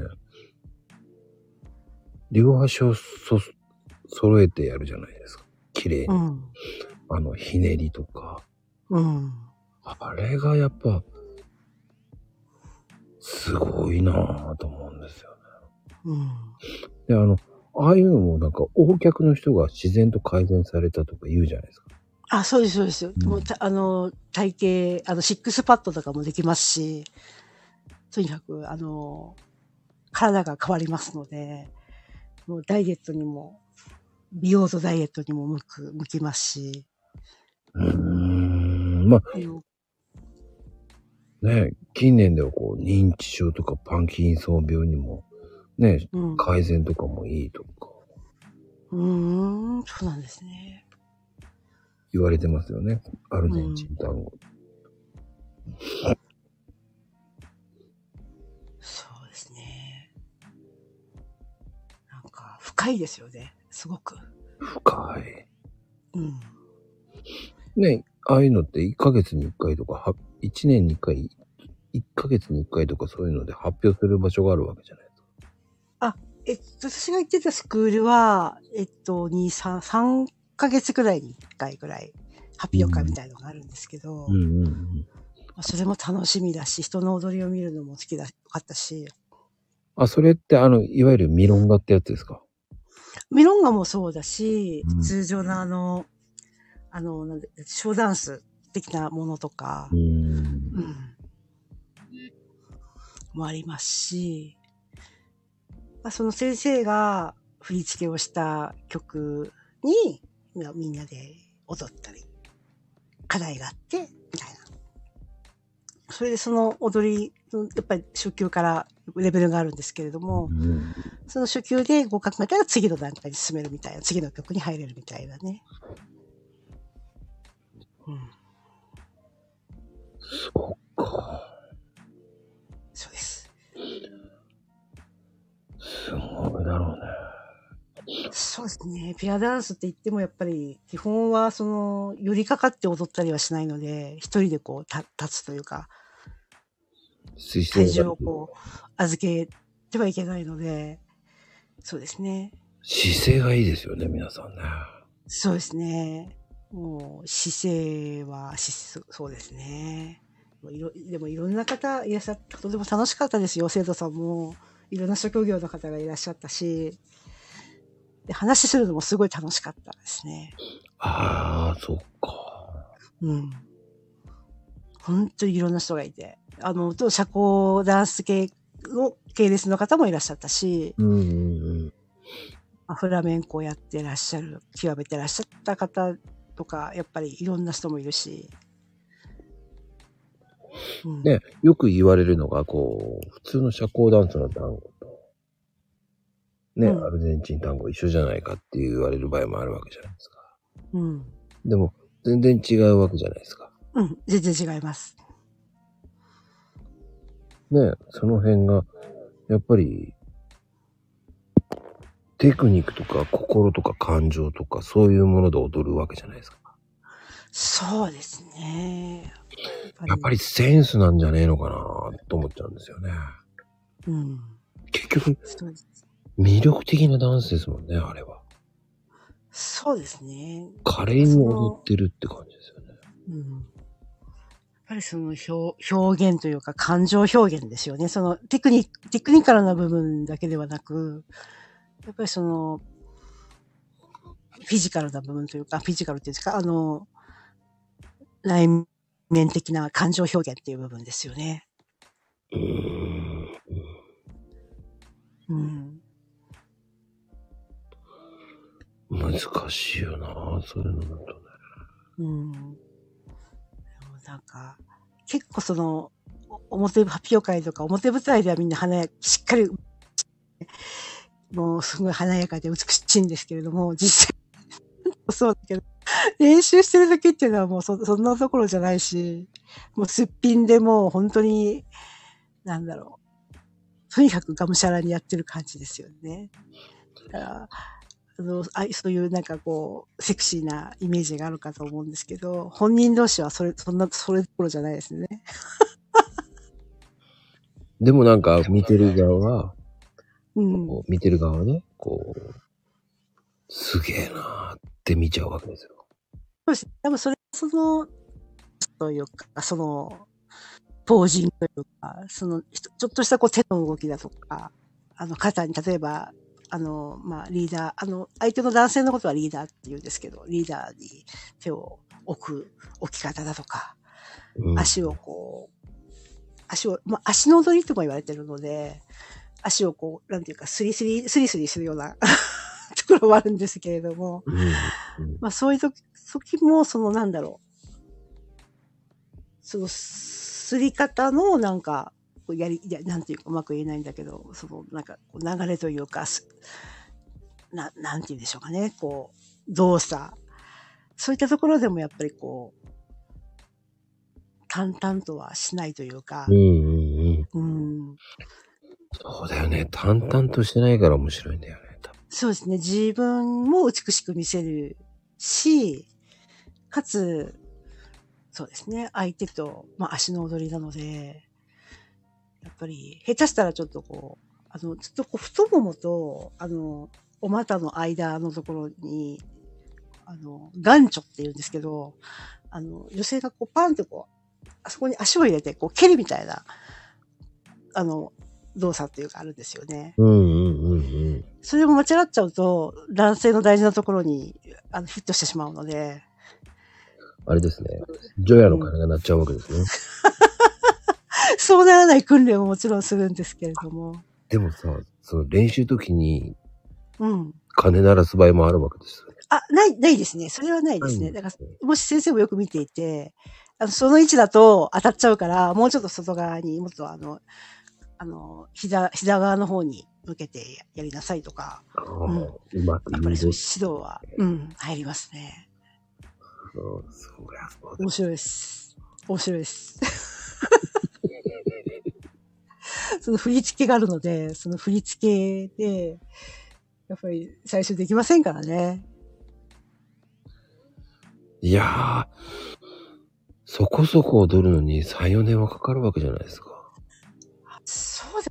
でも本当に、そうですね。毎日、週4、5日やって1時間、2時間くらいやってれば大丈夫ですよ。そんなにかからない。踊れるようになりますよ。ええなります、なります。何年もかからない。だそ、それはでも教える人が上手いからじゃないのっていうのもあるじゃない。あとは、やっぱりでも、何でもそうです。基礎ですよね。基礎。基礎で形を作るから、基礎ができてればできる。基礎が一番難しいんですよ。それが難しいんじゃないのって言いそうになった難しい。難しい。もう難しいし、奥深いよな。うん。でも、アルゼンチン単語やってる人って皆さんスタイルいいんですよね、めちゃくちあ、いいですね。もう、本当に。ゃ。すっげえくびれできてるし、そうです。うひょー、すげえと思っちゃうんですよね。そうです。もう、あの、腰をこう、やっぱりこう、ウエストをこう、くりくりこう、やっぱりひねりますので、うん。そっか。じゃあ、くびれもできちゃうね。できますね。で、やっぱり下半身が、やっぱり細くなる筋肉が、つくので、なんかお尻からし、まあ、腰から、そうですよね。ウエストから下がすごいと特に美しくなりますね。おすすめです。これでね、やる人増えたら面白いよね。うん。で基本的パンプス、まあ、あの、シューズ、単語用のシューズ、まあ、パンプスですけど、うんうんうん。で、つま先立ちですので、かかとはほとんどつけませんので、どんどんバレエに近いじゃんと思っちゃいますよね。うん。本当に、だから当たり前ですよね。あの、下半身が鍛えられますね。いやー、でも欲しいです。筋肉痛になっちゃいそうな感じが。あ、最初はもう本当に筋肉痛、お尻は痛いし、すごいです。やっぱり、うん。そんなぐらいまで痛いんだ。痛いですね。まあ、それを超えなきゃいけないわけですよ。うん。超えると全然痛くなくなるので、そうですね。やっぱり超える、それが、筋肉痛がなくなったってどれぐらいまででした？あ、でも本当にあの、そんなに時間はかからないですよ。うん。そのずっと基礎をずーっとやって。うん。基礎なんだね。やっぱり基礎練なんだね。そう歩き方とか、立ち方とか。仕草もでしょうね。うん。で、そんなに体が柔らか、柔軟さはそう、大丈夫です。体が硬くてもできます。ええうん。実は、そうなんです。あの、バレエのように体が柔軟じゃなきゃできないとか、体操とか、み。たいなあれはないので、体が硬い人でも大できます。大丈夫。面白そうだな。なんか、こう、アルゼンチン単語の世界にもう巻き込まれてるような感じがする。でもやっぱり圧倒的に男性が少ないので、男性のダンサーはやっぱりどこでも募集してると思いますよ。うん、年関係ないんですか？関係なし。ええ関係なしですよ。大丈夫です。これやってるって言ったら、なんか、ええって言われそうだからな。いやーなんかスタイルとか絶対良くなりますんで、そうなんだ。間違い、間違いなく、間違いなく。男性でも。なんか、その、アルゼンチン単語やってる人って、髭生やしてるってイメージが強いのが。勝手なイメージかな、やっぱり。うーん、そうですかね。なんかちょ、ちょっとこう、あの、ロン毛ではないけど、ちょっと髪、あの、なんだろう、首からちょっと肩につくつくぐらいのロングで、あまあちょっとセミロングみたいな感じで。タコスではないけどねタコスではないけどね。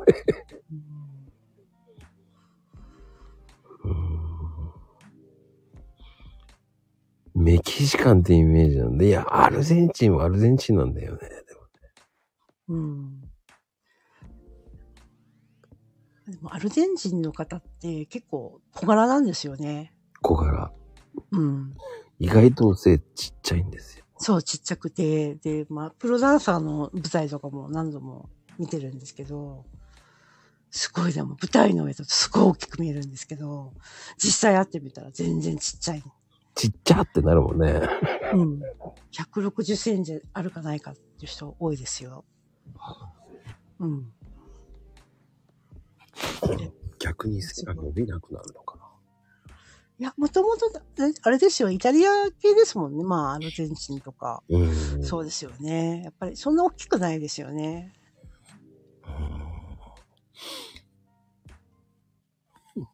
それ、サッカー選手だよね。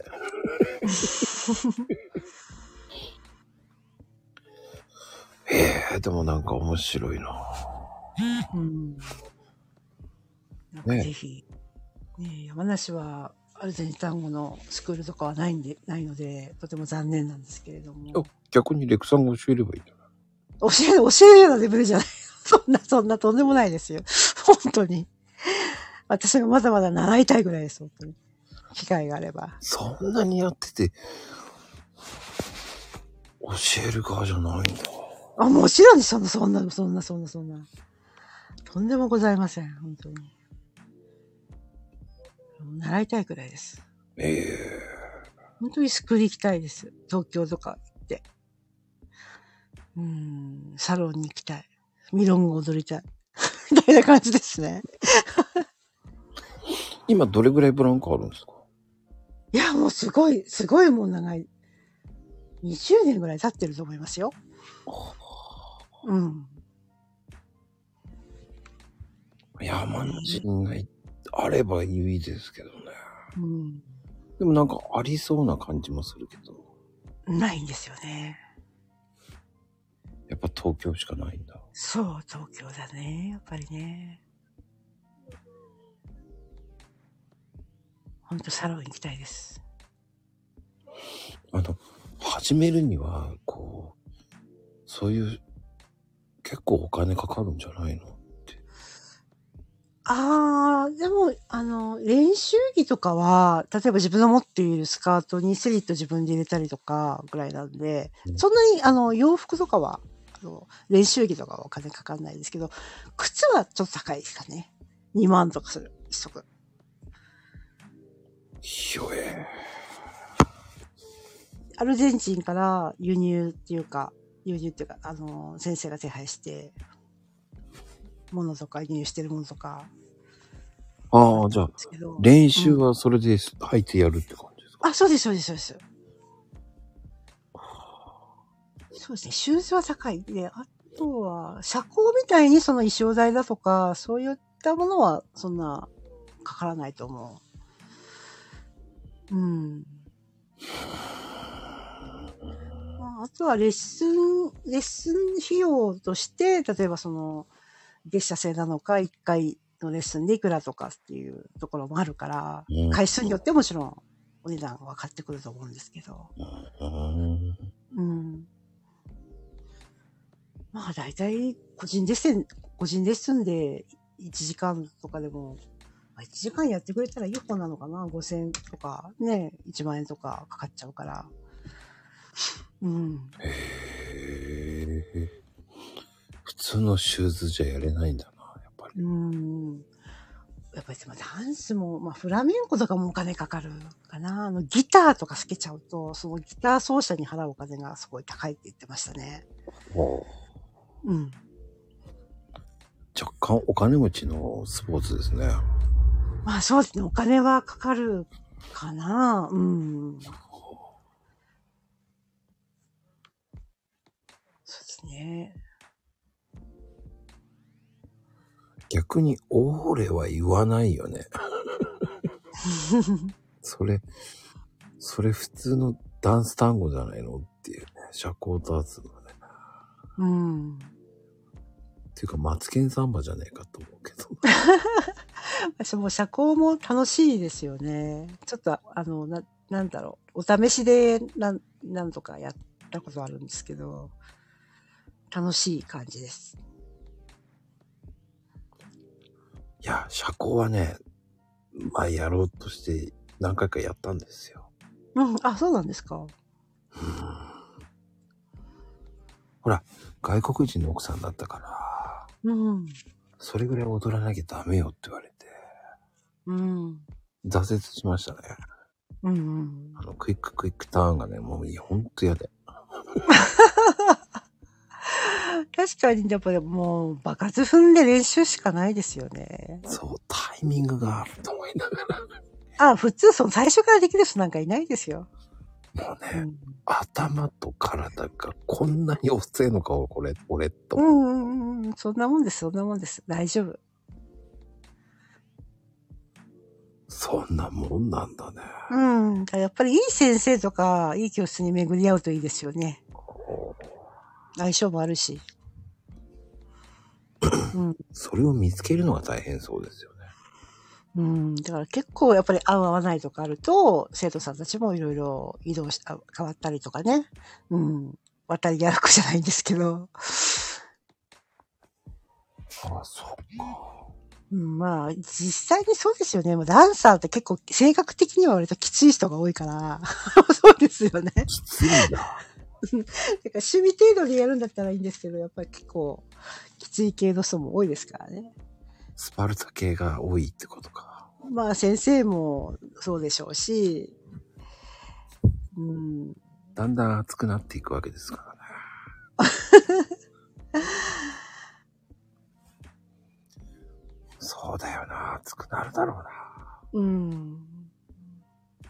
そこなんで同じこと繰り返すの？だって言われそうじゃないですか。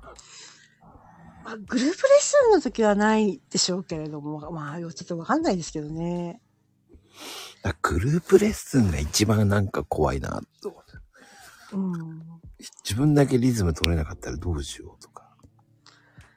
いやーそれで、例えばいつまでね、例えば何度も何度もやってもできないとかってことになってくると、ちょっと問題はあると思うんですけれどもうー。ん。うん。ねえ、そういうのが、そういう変なとこ考える人も多いと思うんですよね。うん。ハードル自分で高く上げちゃう場合もあるじゃないですか。うん。だから、その、やるから、やるにはやっぱりそういう理由をつけてしまってやらない方も多いじゃないですかね。うん。だレクさんのその、その、行動力の凄さってすごいよな。うん。みたいですね。うん。割とこう、深く考えないで、いよしよし決めたらやるぞみたいな 感じですからね。うーん、そこがすごいと思う。でもまずそれで、まあできなかったら、その時考えりゃいいやみたいな 感じですよね。もう本当にまあ、あとはその、なんだろう、熱量というか、やる気というか、そういったもので自分が努力していくことで、あ体型も変わってくるだろうし、あの、できなかったことができるようになっていくだろうし、っていうところですかね。だから体型が変わってくるわけですよね。うん。そういうものをやっぱり指導する人も見見えて、見えるから、この人は努力してるのかとか、いい加減にやってるのかってこともやっぱ見抜いてると思うので、うんあとは、あなた、あなたやめなさいって言われるまではやろうかなって感じですよね。そ、そんな感じですか？で これができたら次みたいな感じ。音楽でもそうですけど、この曲ができたら次って。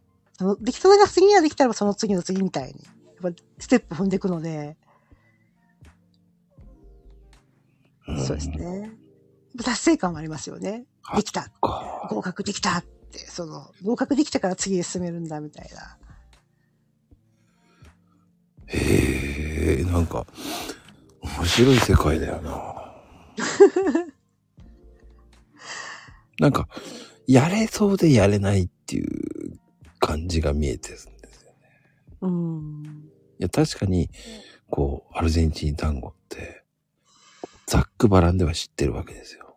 うん。でも、リアルでそれを知ろうと思うとね、やっぱり、その、行動を、ね、うまく取れるかっていうのが大事だと思うし。うん。不思議よね、やっぱり。そうですね。結局、いろんなダンスもあるわけじゃないですか。そこにう、ん。アルゼンチン単語に行くっていう、その、マニアックさも大事だと思うんですよ。そうですね。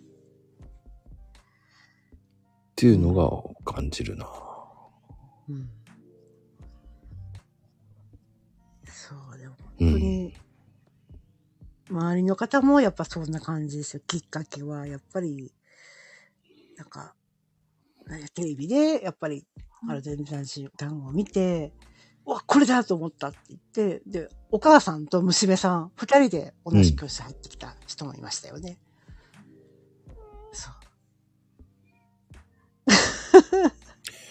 へえ。うん。で、娘さんもすごい、の方はすごいやっぱり上手な人だったんですけど、お母さんはお母さんでマイペースでやっていて、あ、この娘さんでこのお母さんだなっていうともあって、すごい若いお母さんでしたよね。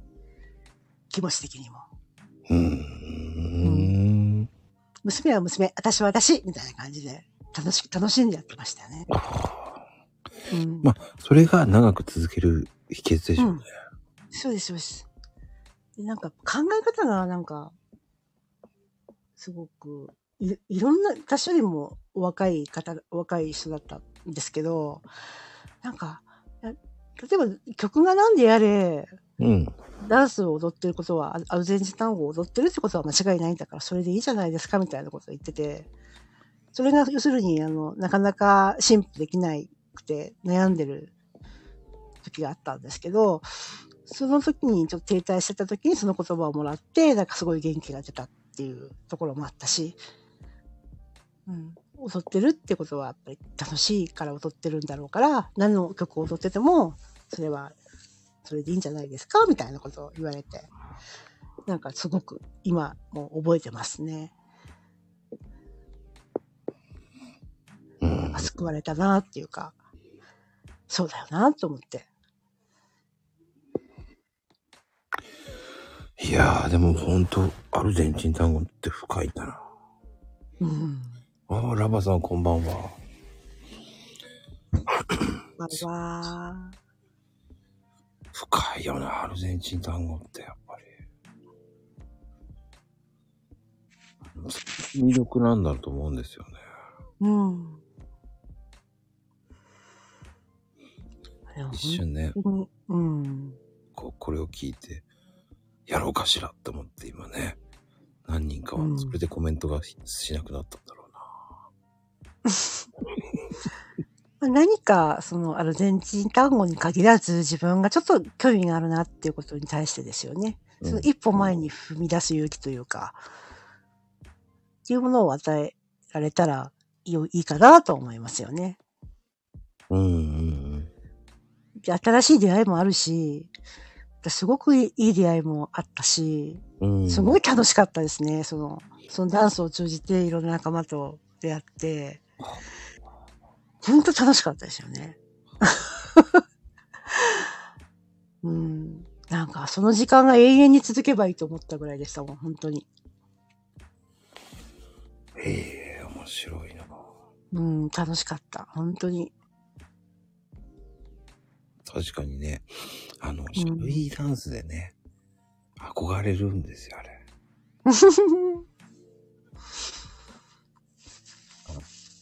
別所さんがやってて、あそこまで上手くなるんだ。俺ならできるかもって思うんですよ。うん。でも、ご本人次第ですね。うん相当練習しなきゃダメじゃないっていうね。うん。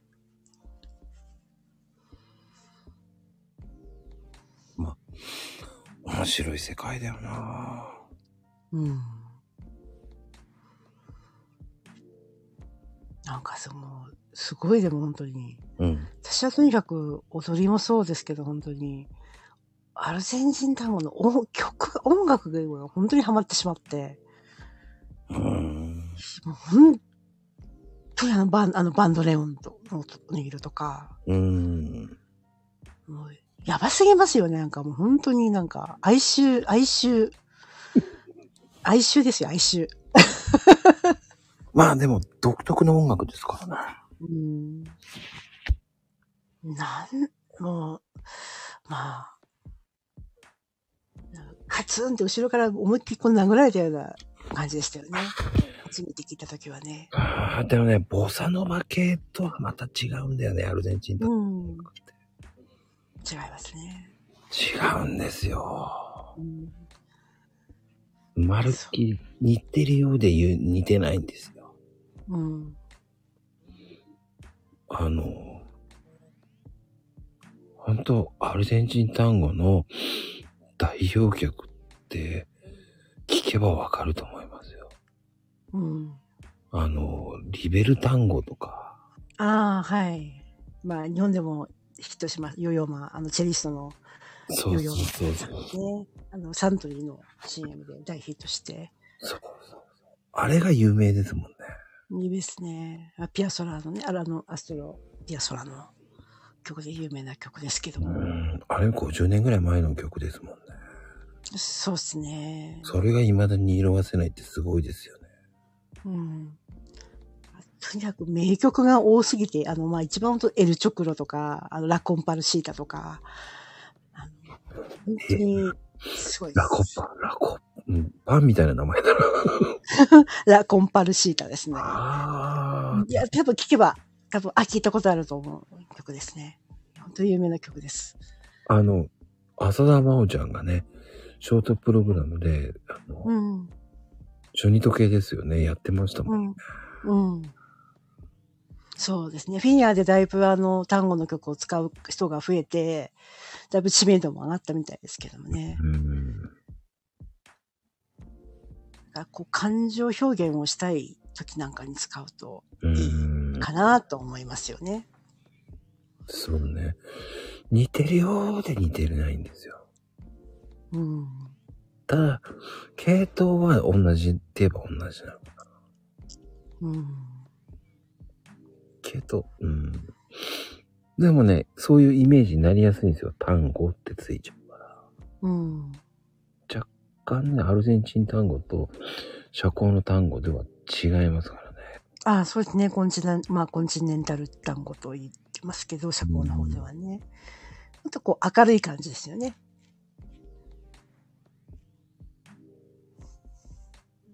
面白いな。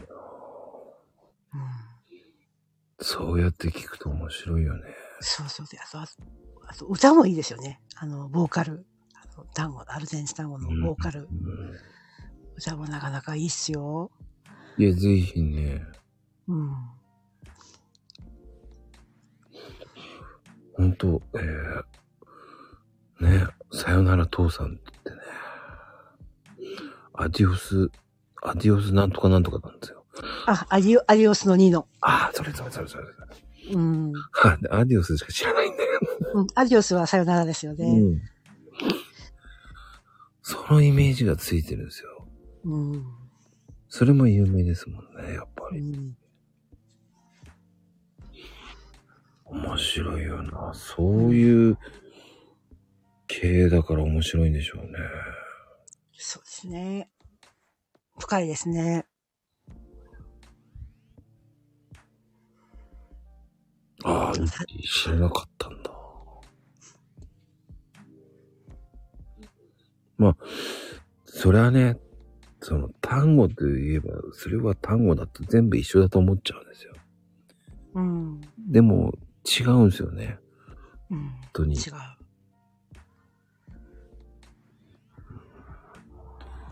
なかなかね、その、メジャーにはならないですからね。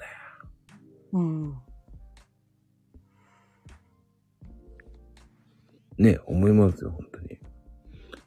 面白いな、そういうの聞くと。そう。名、で名曲がいっぱいあるので、ぜひ聴いていただきたいですね。音楽好きな方はね。いや、多分皆さんも一回は聞いたことあるような感じです。うん。もう本当に、なんかやっぱいいんですよね。私はもうしょ衝撃を受けたぐらいですから。そりゃそうだろうな。うんでもちろん生も聞いてますし、有名な、あの、世界的有名な方がこう来日した楽団のコンサートとか、うんうんうん。まあ、その当時はやっぱり一番たん、あの、踊りにお金を落としてましたけれどね。そうなんですか。うん。体力もその時はあったし、お酒ものいっぱい飲んでたし、みたいな感じでしたけど。そんなイメージないよね、レクさん。うん、いや、そうだ。いやいや、本当にもう、楽しかったですね。あの頃に戻りたいです、本当に。勝手なレクさんのイメージだけど、やっぱりこう、うーん、篠原みたいな、篠原涼子みたいな感じ。篠原涼子？あの人も単語踊りますからね。ああ、そうなんですねう。ん。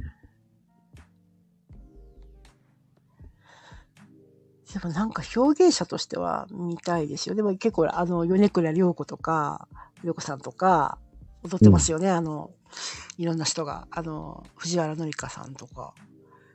みんなスタイルがいい人ばっかですよね。うんうん。だから良くないんだよ。だもうちょっとね、もうちょっと、こう、リアルに似た体型の人たちがいれば、そこまで行ったっていうんだったら説得力が。うん。まあでも、今のハードさの練習とかそういうのを聞いたら、まあ、がっつり真面目にやったら本当に痩せそうですよね。うん。がっつり痩せますよ。うん。それがね、2、3ヶ月ですぐ出てきそうな感じ。うん、そう、おっしゃる通りです。10キロぐらい平気で落ちますよ、多分。うん。もう有酸素運動の塊ですから。うんうんうん。汗びっしょりになりますから。冷房が、あの、エアコンガンガンのお部屋で、汗びっしょりになりますから。すごいね。うん。だからこう、汗すごいかくんですけど、汗がこう、あの、ベタベタしない汗、もうサラサラ汗みたいな感じですよね。へえ。中途半端な汗ではなく、もう本当にシャワーを浴びたような汗をかくので、練習後でも普通になんか、お風呂とか入らなくても全然平気ですね。ベタベタしないので。まあ、汗拭って、普通に着替えて、うんうんうんっ。て感じで、全然、爽やかって感じです。なかなか爽やかって言わないんだけど。うん。でもそれが表現が一番近いんでしょうね。うん。本当に楽しかったですね。うん、だでもそうやって聞くと、こうそう、イッチーも言うけど、すっきりしそうって。うん、確かうん。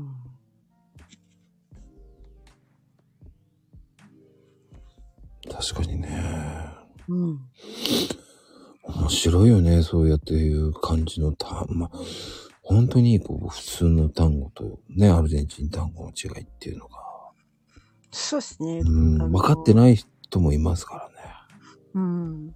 日本のあのバンドネオ奏者で有名な方であの小松亮太さんって人がいるんですけど、まあ、小松亮太さんは、まあ、いろんな楽曲をいろんなあのテレビとか、まあ、ドラマとか映画でも提供してる人なので、どっかしら皆さん聞いてらっしゃると思うんですけどね。ええうん。あの方は、独学でバンドネオンをじ覚えた人で、す、すごすぎますよね。でしかも、バンドネオンって、うんあの、ピアノとか鍵盤と違って、並びがドレミファソラシドになってないんですよね。すごすぎませんか？すごい。ドとレの間が全然、あさっての方向にレがあったりとか、うん私、じ触ったことはないんでわからないんですけど、めちゃくちゃじゃないですか。そう、めちゃくちゃらしいんですよね。そういうことか。そう。小松亮太さん。はい。ぜひ検索してみてください。あの、なんだっけ、博士太郎さん。昔だと、あの、情熱大陸っていう番組が TBS ありましたでしょう。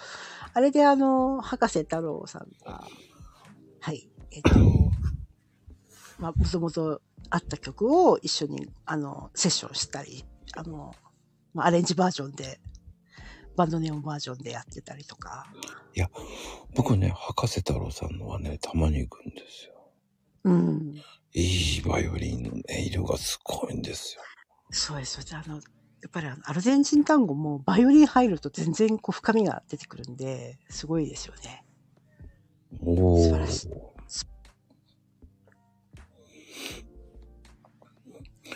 まあ、情熱大陸のテーマですよ。うん。あまあ、の曲、いい曲、いい曲ですよ、本当に。いいいや曲。博士太郎さんのね、バイオリンすごいんですよ。うん。あの、未だに僕忘れられないのは、あの、セリーヌ・ディオンとうん。博士さんのコラボ、うん。なんかすごいですね。コンサートでね、聞いたときね、やばあ鳥肌、鳥肌が立ち立ちそう。やばーと思いました。うん。意外と、なんでしょうね。あいつ、本当にすごい曲って、口が開くんですよね。うん。あぜんとしちゃいますよね。そうそうそうそうそうそう。もう前奏から度肝抜かれて、うん。ええー、と思いました。そう。生やばいっすよね。あの、うんライブはやばいですよね。やっぱその臨場感がまず本当違うので全。然違う。うん。あの、なんか CD を聴いたりとか、そういうものではなくて、やっぱ生音楽っていうのはやっぱり全然違うので、うんうんうん。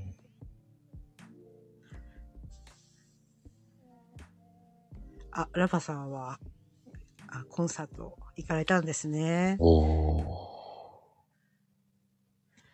うんなんかでも本当、音楽はあれですよね。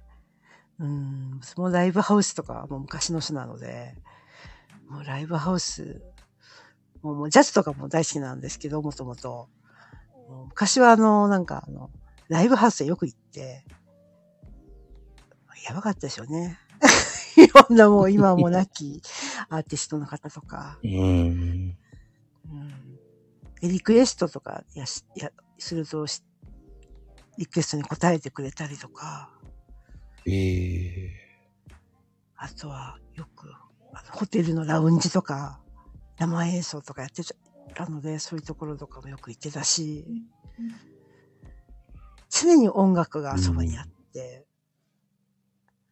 うん、楽しかったですね。やっぱあのなんか、古き良き時代じゃないですけど、うん。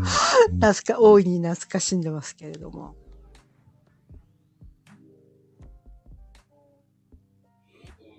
そうやって聞くとね、興味は湧きますよね。うん。なんか、音楽は私はもう、な、あの、とてもなくてはならないものですし、常にないとダメなものだし、本当に、いつかはまだ音楽で、なんか仕事、なりわいにできたらな、とはいつも思ってるので。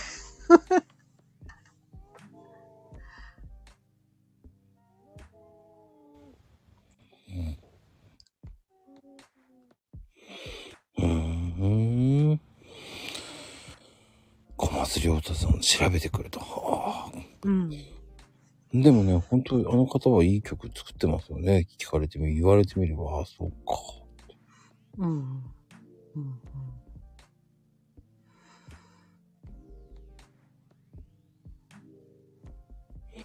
面白い。いや、でもレイクさんって本当そのアルゼンチン単語になるともう面白いですね。どうですか？なんか、やっぱその自分が楽しかったので、その楽しさがこう、思い出されて楽しくなるというかですね、饒舌になってしまうというか。いや、逆にそれがね、レクワールドでいいなと。そうですかね。ほんとそう。いいもん、すごく。なんか、本当に楽しかったんですよ。とにかく。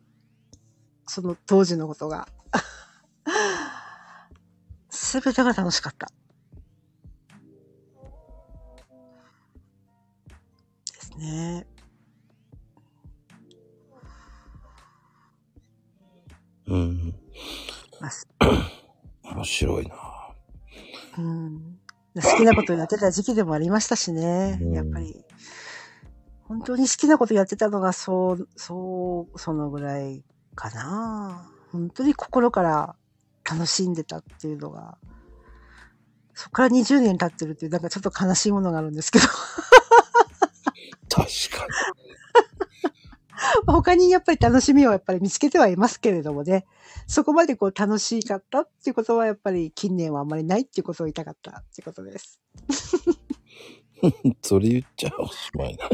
うん、本当になんか充実してたんでしょうね、きっとね。うん本当に心身ともに、体も体力もあって調子よかったし、うん、好きなことをやって人間関係も良くてみたいな理想的な環境だったってことですね。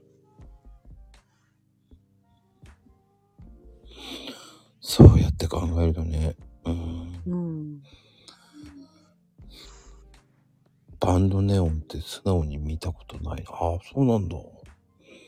うん、すごい高いんですよ。多分100万とかぐらいするんですよね、確かね。1台。アコーディオンみたいな感じですね、見た目はね。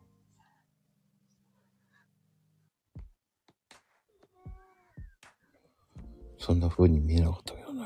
っていうのもあるし。あの、蛇腹になってて、うん。空気を中に入れて、その、キーがドレミファソラシドのが並んでないっていうのを聞いたときに、私はすっげえすごすぎるとか思いました。ええ弾けないじゃないですか？まだドレミファソラシドが並んでれば弾けそうじゃないですか？でも絶対弾けないじゃないですか？練習しないと。でも、レイクさんなら簡単にできそうな感じが。簡単、簡単に無理です、無理です。なんか、器用だからやりそうっていうね。いや本気出したら多分できるんでしょうけどね。本当にこれ弾いてみろ短期間で何ヶ月以内に弾けるようになってみろとかなんか、そうしなければ、あの、どうとかとか言われたらやるかもしれないですけど。視線迷宮に一人で行ってこい。どっちがいいって言ったら。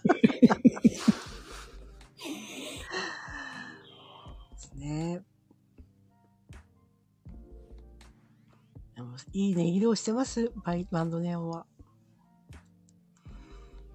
うん。そうやって考えるとね、面白いなぁうん。そうね、舞台一つで音階はそう、もう本当難しいよ、だって。うん。楽器はね、本当に、いろんな楽器がありますけれどもね。うーん。そうよね。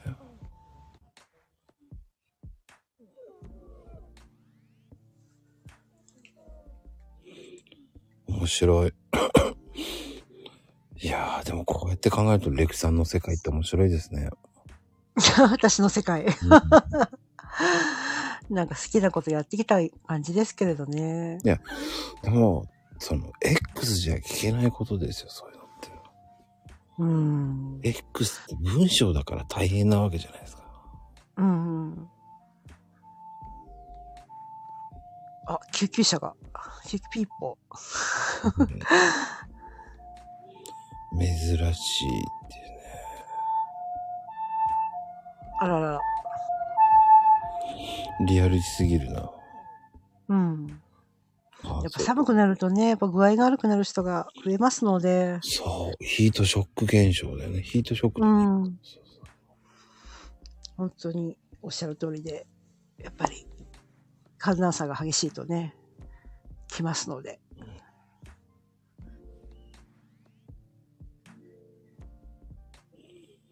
うん。本当にいや、でもね、気がつけば、いいお時間ですね。早いなぁ。あ、いやいや、なんか長長っ話になっちゃって、申し訳ないですね。全然、うんその、レクさん、謝る必要ないのよ。僕は、それを楽しみに聞いてるんだかうん、ありがとうございます。ら。いやー、ほんと、レクさんと話すとさ、あっという間なんだよね。あ、そうですか？あれは、だからとても嬉しいお言葉でありがとうございます。なんか、飽き、飽き、飽きられてしまったら困るなと。なんで なんでそんなことないよ。だって。やっぱりいろんな経験もしてるし、とか、うん。聞けないことを教えてくれるじゃないですか、レクさんって。そうですか？で、また、それが、その、詳しく、誰にでもわかりやすく教えるから。うん。いや、びっくりするぐらいにわかるもんね。初めての人とか、こう、アルゼンチン単語って、とかわかんないじゃないですか。うんうん。それが、こう、今回、その、より脚光を浴びたような、うん。このうちの何人かがね、本当に、ポチッと、行っちゃうかもしれないわけじゃないですか。うん。そうですね。なんか本当にあの、サロンみたいに、あの、なんだろう。あの、その激しい踊りはしないで、うん。基礎、基本のステップだけ踏んで、ゆっくりゆったり踊るっていうサロンもあるので、うんまたその競技的な、なんかそのショーダンス的なもののコースとはまた違うので、うん。うん。初心者の方ではこうゆったり、あの、サロンダンスを楽しむっていうところもあるから、あの、あんまりその、え妙にすごいハードなのかな、みたいなことはないので、うん。うん。うん。あの、なんていうか、先入観を持って、あの、あ私ダメみたいに思わない方がいいと思います。で、まず見学もできるから、どんなもんかなって興味持ったら行ってみてみて、見学して決めればいいし、あ、自分できそうだなと思ったらやってみればいいし、体験入学とかもやってるから、私も最初体験で入って、えー、でもうほんと全然できなくて、もう、えーみんなスタイルが人がブワーっていって、は ぁ場所がどこに来ちゃったとかって思ってましたからね。で優しい先輩に大丈夫ですよって手をこう添えてもらってうん歩歩くところから始めたって感じですね。やっぱ綺麗な人も多いし、あの、眼福も、眼福にもなるから、ぜひぜひみたいなところもありますよね。ぜひぜひと。なんかあの、綺麗な女の人いっぱいいますので、うん。今ならモテるならそこへ行けって感じか。それやったらさ、ああ、やっぱり、まこさんは出会いを求めていったのね、なんて言われたくないな。そういうのもまたなんか見見抜かれるというか、見あの、なんだろう。ちょっと、あの、目的が違うじゃないですか、そうなってくると。そうすると相手もそれで普通になんかスルーするというか、そんな感じになるので、あの、その場にいられなくなっちゃうと思いますので、大丈夫だと思います。操作されるっていうか。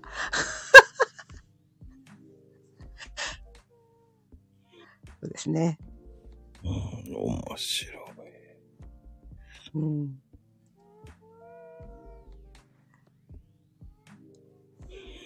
そうやって考えるとね、本当にもう、なんだろうな。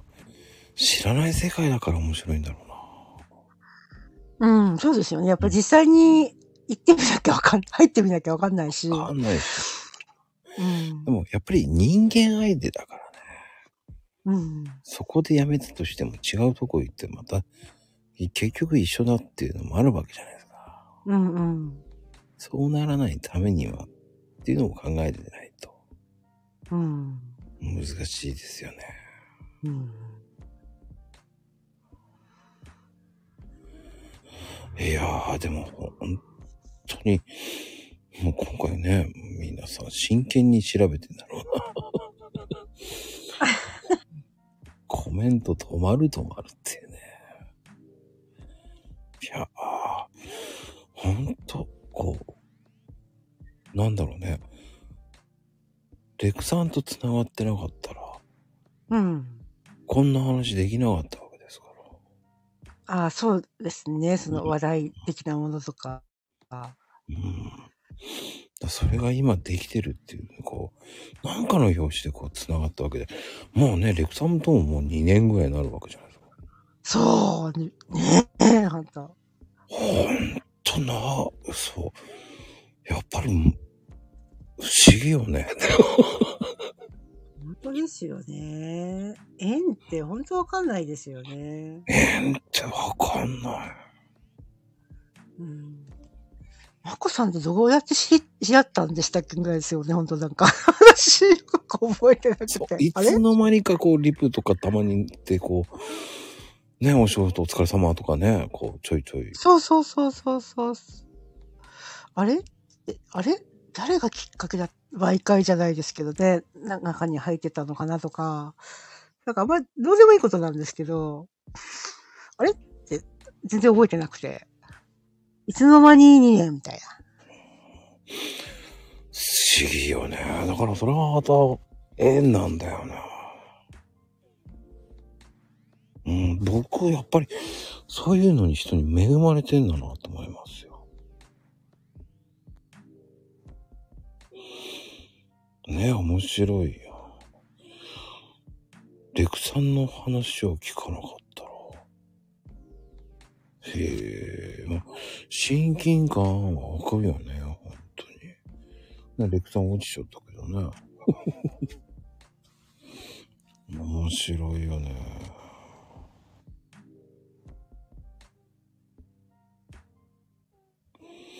うん。そこだよね。あれ？あれ、レクさんと思って。でもね、レクさんね、あ、もう、あの、上がらないんですよ。だから再起動してもらった方がいいかな。一度、表出て、で、再起動してもらって入った方がいいかもな。もうボタン押せないんですよね。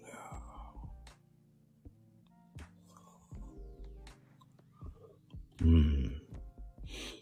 押せねえっす。いやー、だからね、やっぱ、そうね、親近感は湧くよね。いや、だってこう、ひょんなことで知り合って長いこと。いや、イッチーだってそうじゃない、だって。まあ、まゆみちゃんは、まあ、勝手にね、うん、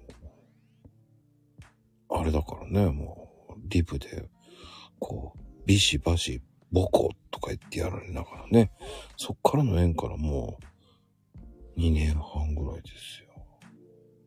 おそんな答えしか書いてこねえのか、こらーっつって怒られましたからね。ねえ、まゆみちゃんはね、ほんと怖い人なんですよ。ねえ、ほんとに。普通に昼間でもね、サングラスかけて、常日頃サングラスですか？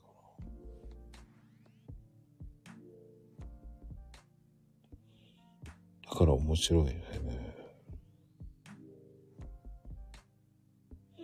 うん。いやでもね、ほんと。あ、何を言ってるのかね、まゆみちゃん。まゆみちゃんはオラオラ系でしたからね。そうそうそうそう。私もとんがってた時があったのよ、と。うん。そういうわ、とんがったこといっぱいあるもんね、ほんとに。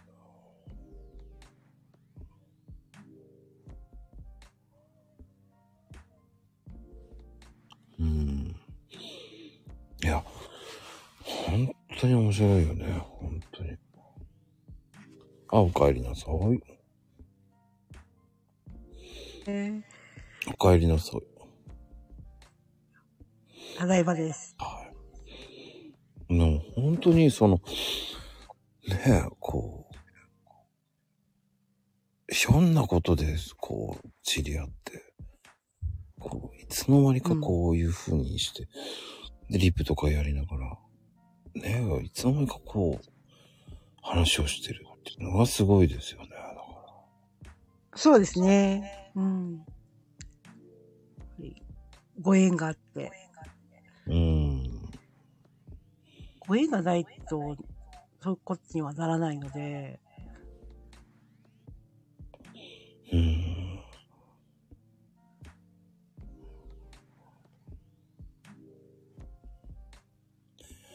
やー、そうやってやると本当面白いですね。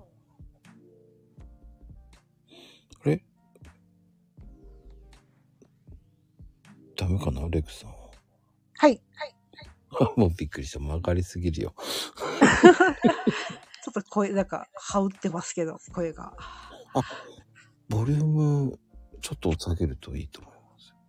あ、ボリューム下げればいいんですね。あんまりよくわかってなくて。うん、そうするとね、であの、自分ので、僕の出た声が反響して、うん。しちゃうんですね。ちょっと反響してる感じますうね。ん、だ音が大きいとよく、よりエコーがかかるような感じになるんですよ。なるほど。うんさっきと変わ、さっきとちょっと今下げた感じなんですけど、うん。大丈夫だと思います、それで。エコー、なんでエコーやねんっていう。いやーでも本当に、いろんな方とこう、縁なども思うんですよ。うん。こうやってね、こう、アルゼンチン単語なんか、書いてないですからね。あ、書いてたっけ？ポストに。うん。書いてないよね。だからそういう知らないことを聞けるって面白いよね。ねえ。だってこうやって話さなかったらわかんないもん。そうですね。うん。そのレクさんのイメージが変わりますからね、これ。うん、なんかいろいろやってますよね、本当に。いや、その、その、その探求心がすごいんだと。うん。そうね、イメージ、うん。レクさんのイメージってこう、何でもそつなくこなすってイメージだからね。うん。そう、なんか興味が、ああ、なんか好奇心が旺旺盛なので、うんうんうん。まあ、いろんなことに手を出してて、そういうことか。そうです。何をやるにしても、まずやってみようかって、ダメだったら本当になんか頑張ってやってみて、うん、うん。ダメだったら、まあ、諦めようかみたいな感じなので、何事も。うんうん。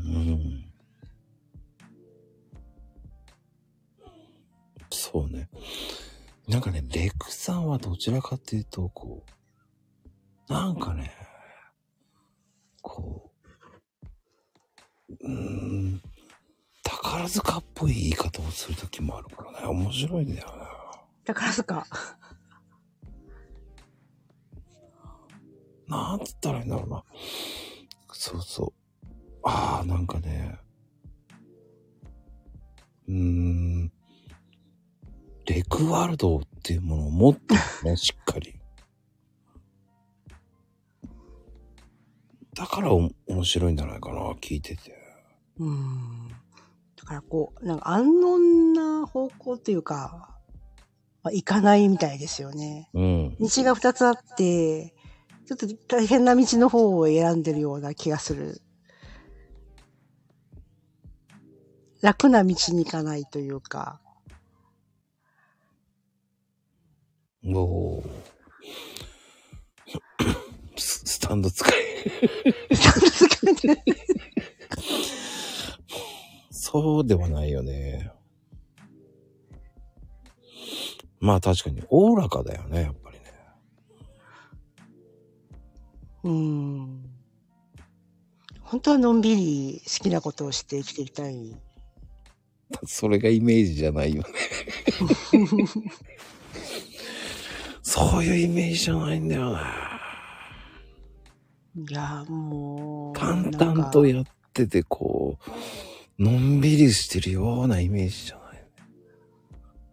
うんちょっとず、うーん、まあチャレンジャーだよね。自分のやりたいことをやるっていうのが、本当のチャレンジャーですよね。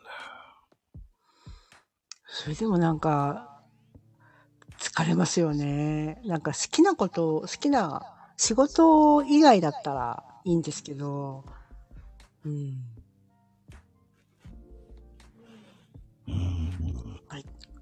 年を、年のせいか、もう最近はもう、持久力がないというか、それは一緒です。年々そうです。皆さんそうです。うん。そうやって、そうやって皆さんね、えークリアしていくわけですから。いやー、でも本当いやー今回のレクワールドすげえな。そうですか。大したことないんですけどね、本当に。いや、そこがまたいいんだよね。うん。だってさ、その、レクさんの魅力を、って、レクさんしかわかんないの。それを僕はこう、引っ張れたらいいなと思って話をしてるわけですから。うん。まあ、新たな一面ですごいいいお話聞けたと思いますよ。いや、まだ次、次もね、また楽しみにしてるので。いえいえ、本当また、何かもっと面白いお話ができればいいかなとか思ってます。いや、常に面白いですよ。そうですか？十分楽しいっすよ。俺は楽しいし、あっという間に終わるって思うし。うん。そう言っていただくと大変ありがたいですし、嬉しいですね。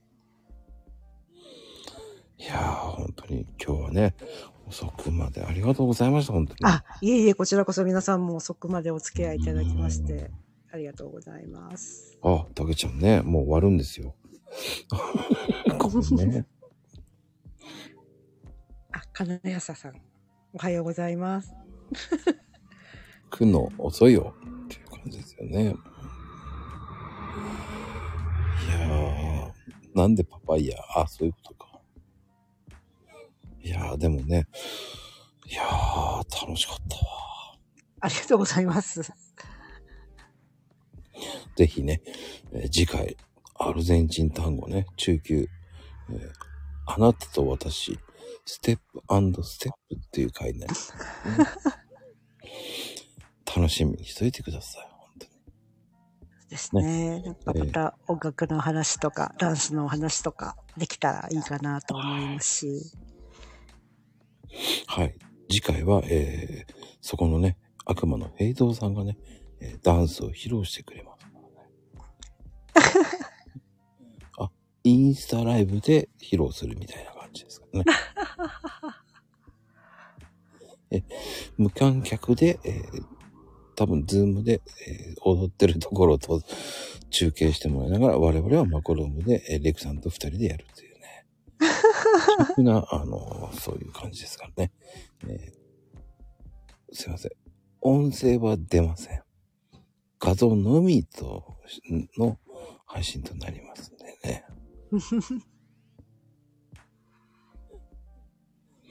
てなことで、本当に今日はね。はい。レクさん、楽しかったです。あ、こちらこそありがとうございました。いやー、長時間遅くまでありがとうございます。てなことで、本日のゲスト、レクさんでした。ありがとうございます。私も楽しかったです。どうもありがとうございます。また、よろしくお願いします。次の朗読おやすみなさい。にしてます。ありがとうございました。あ、いい音楽が流れております。暖房の。リアルすぎて面白かった。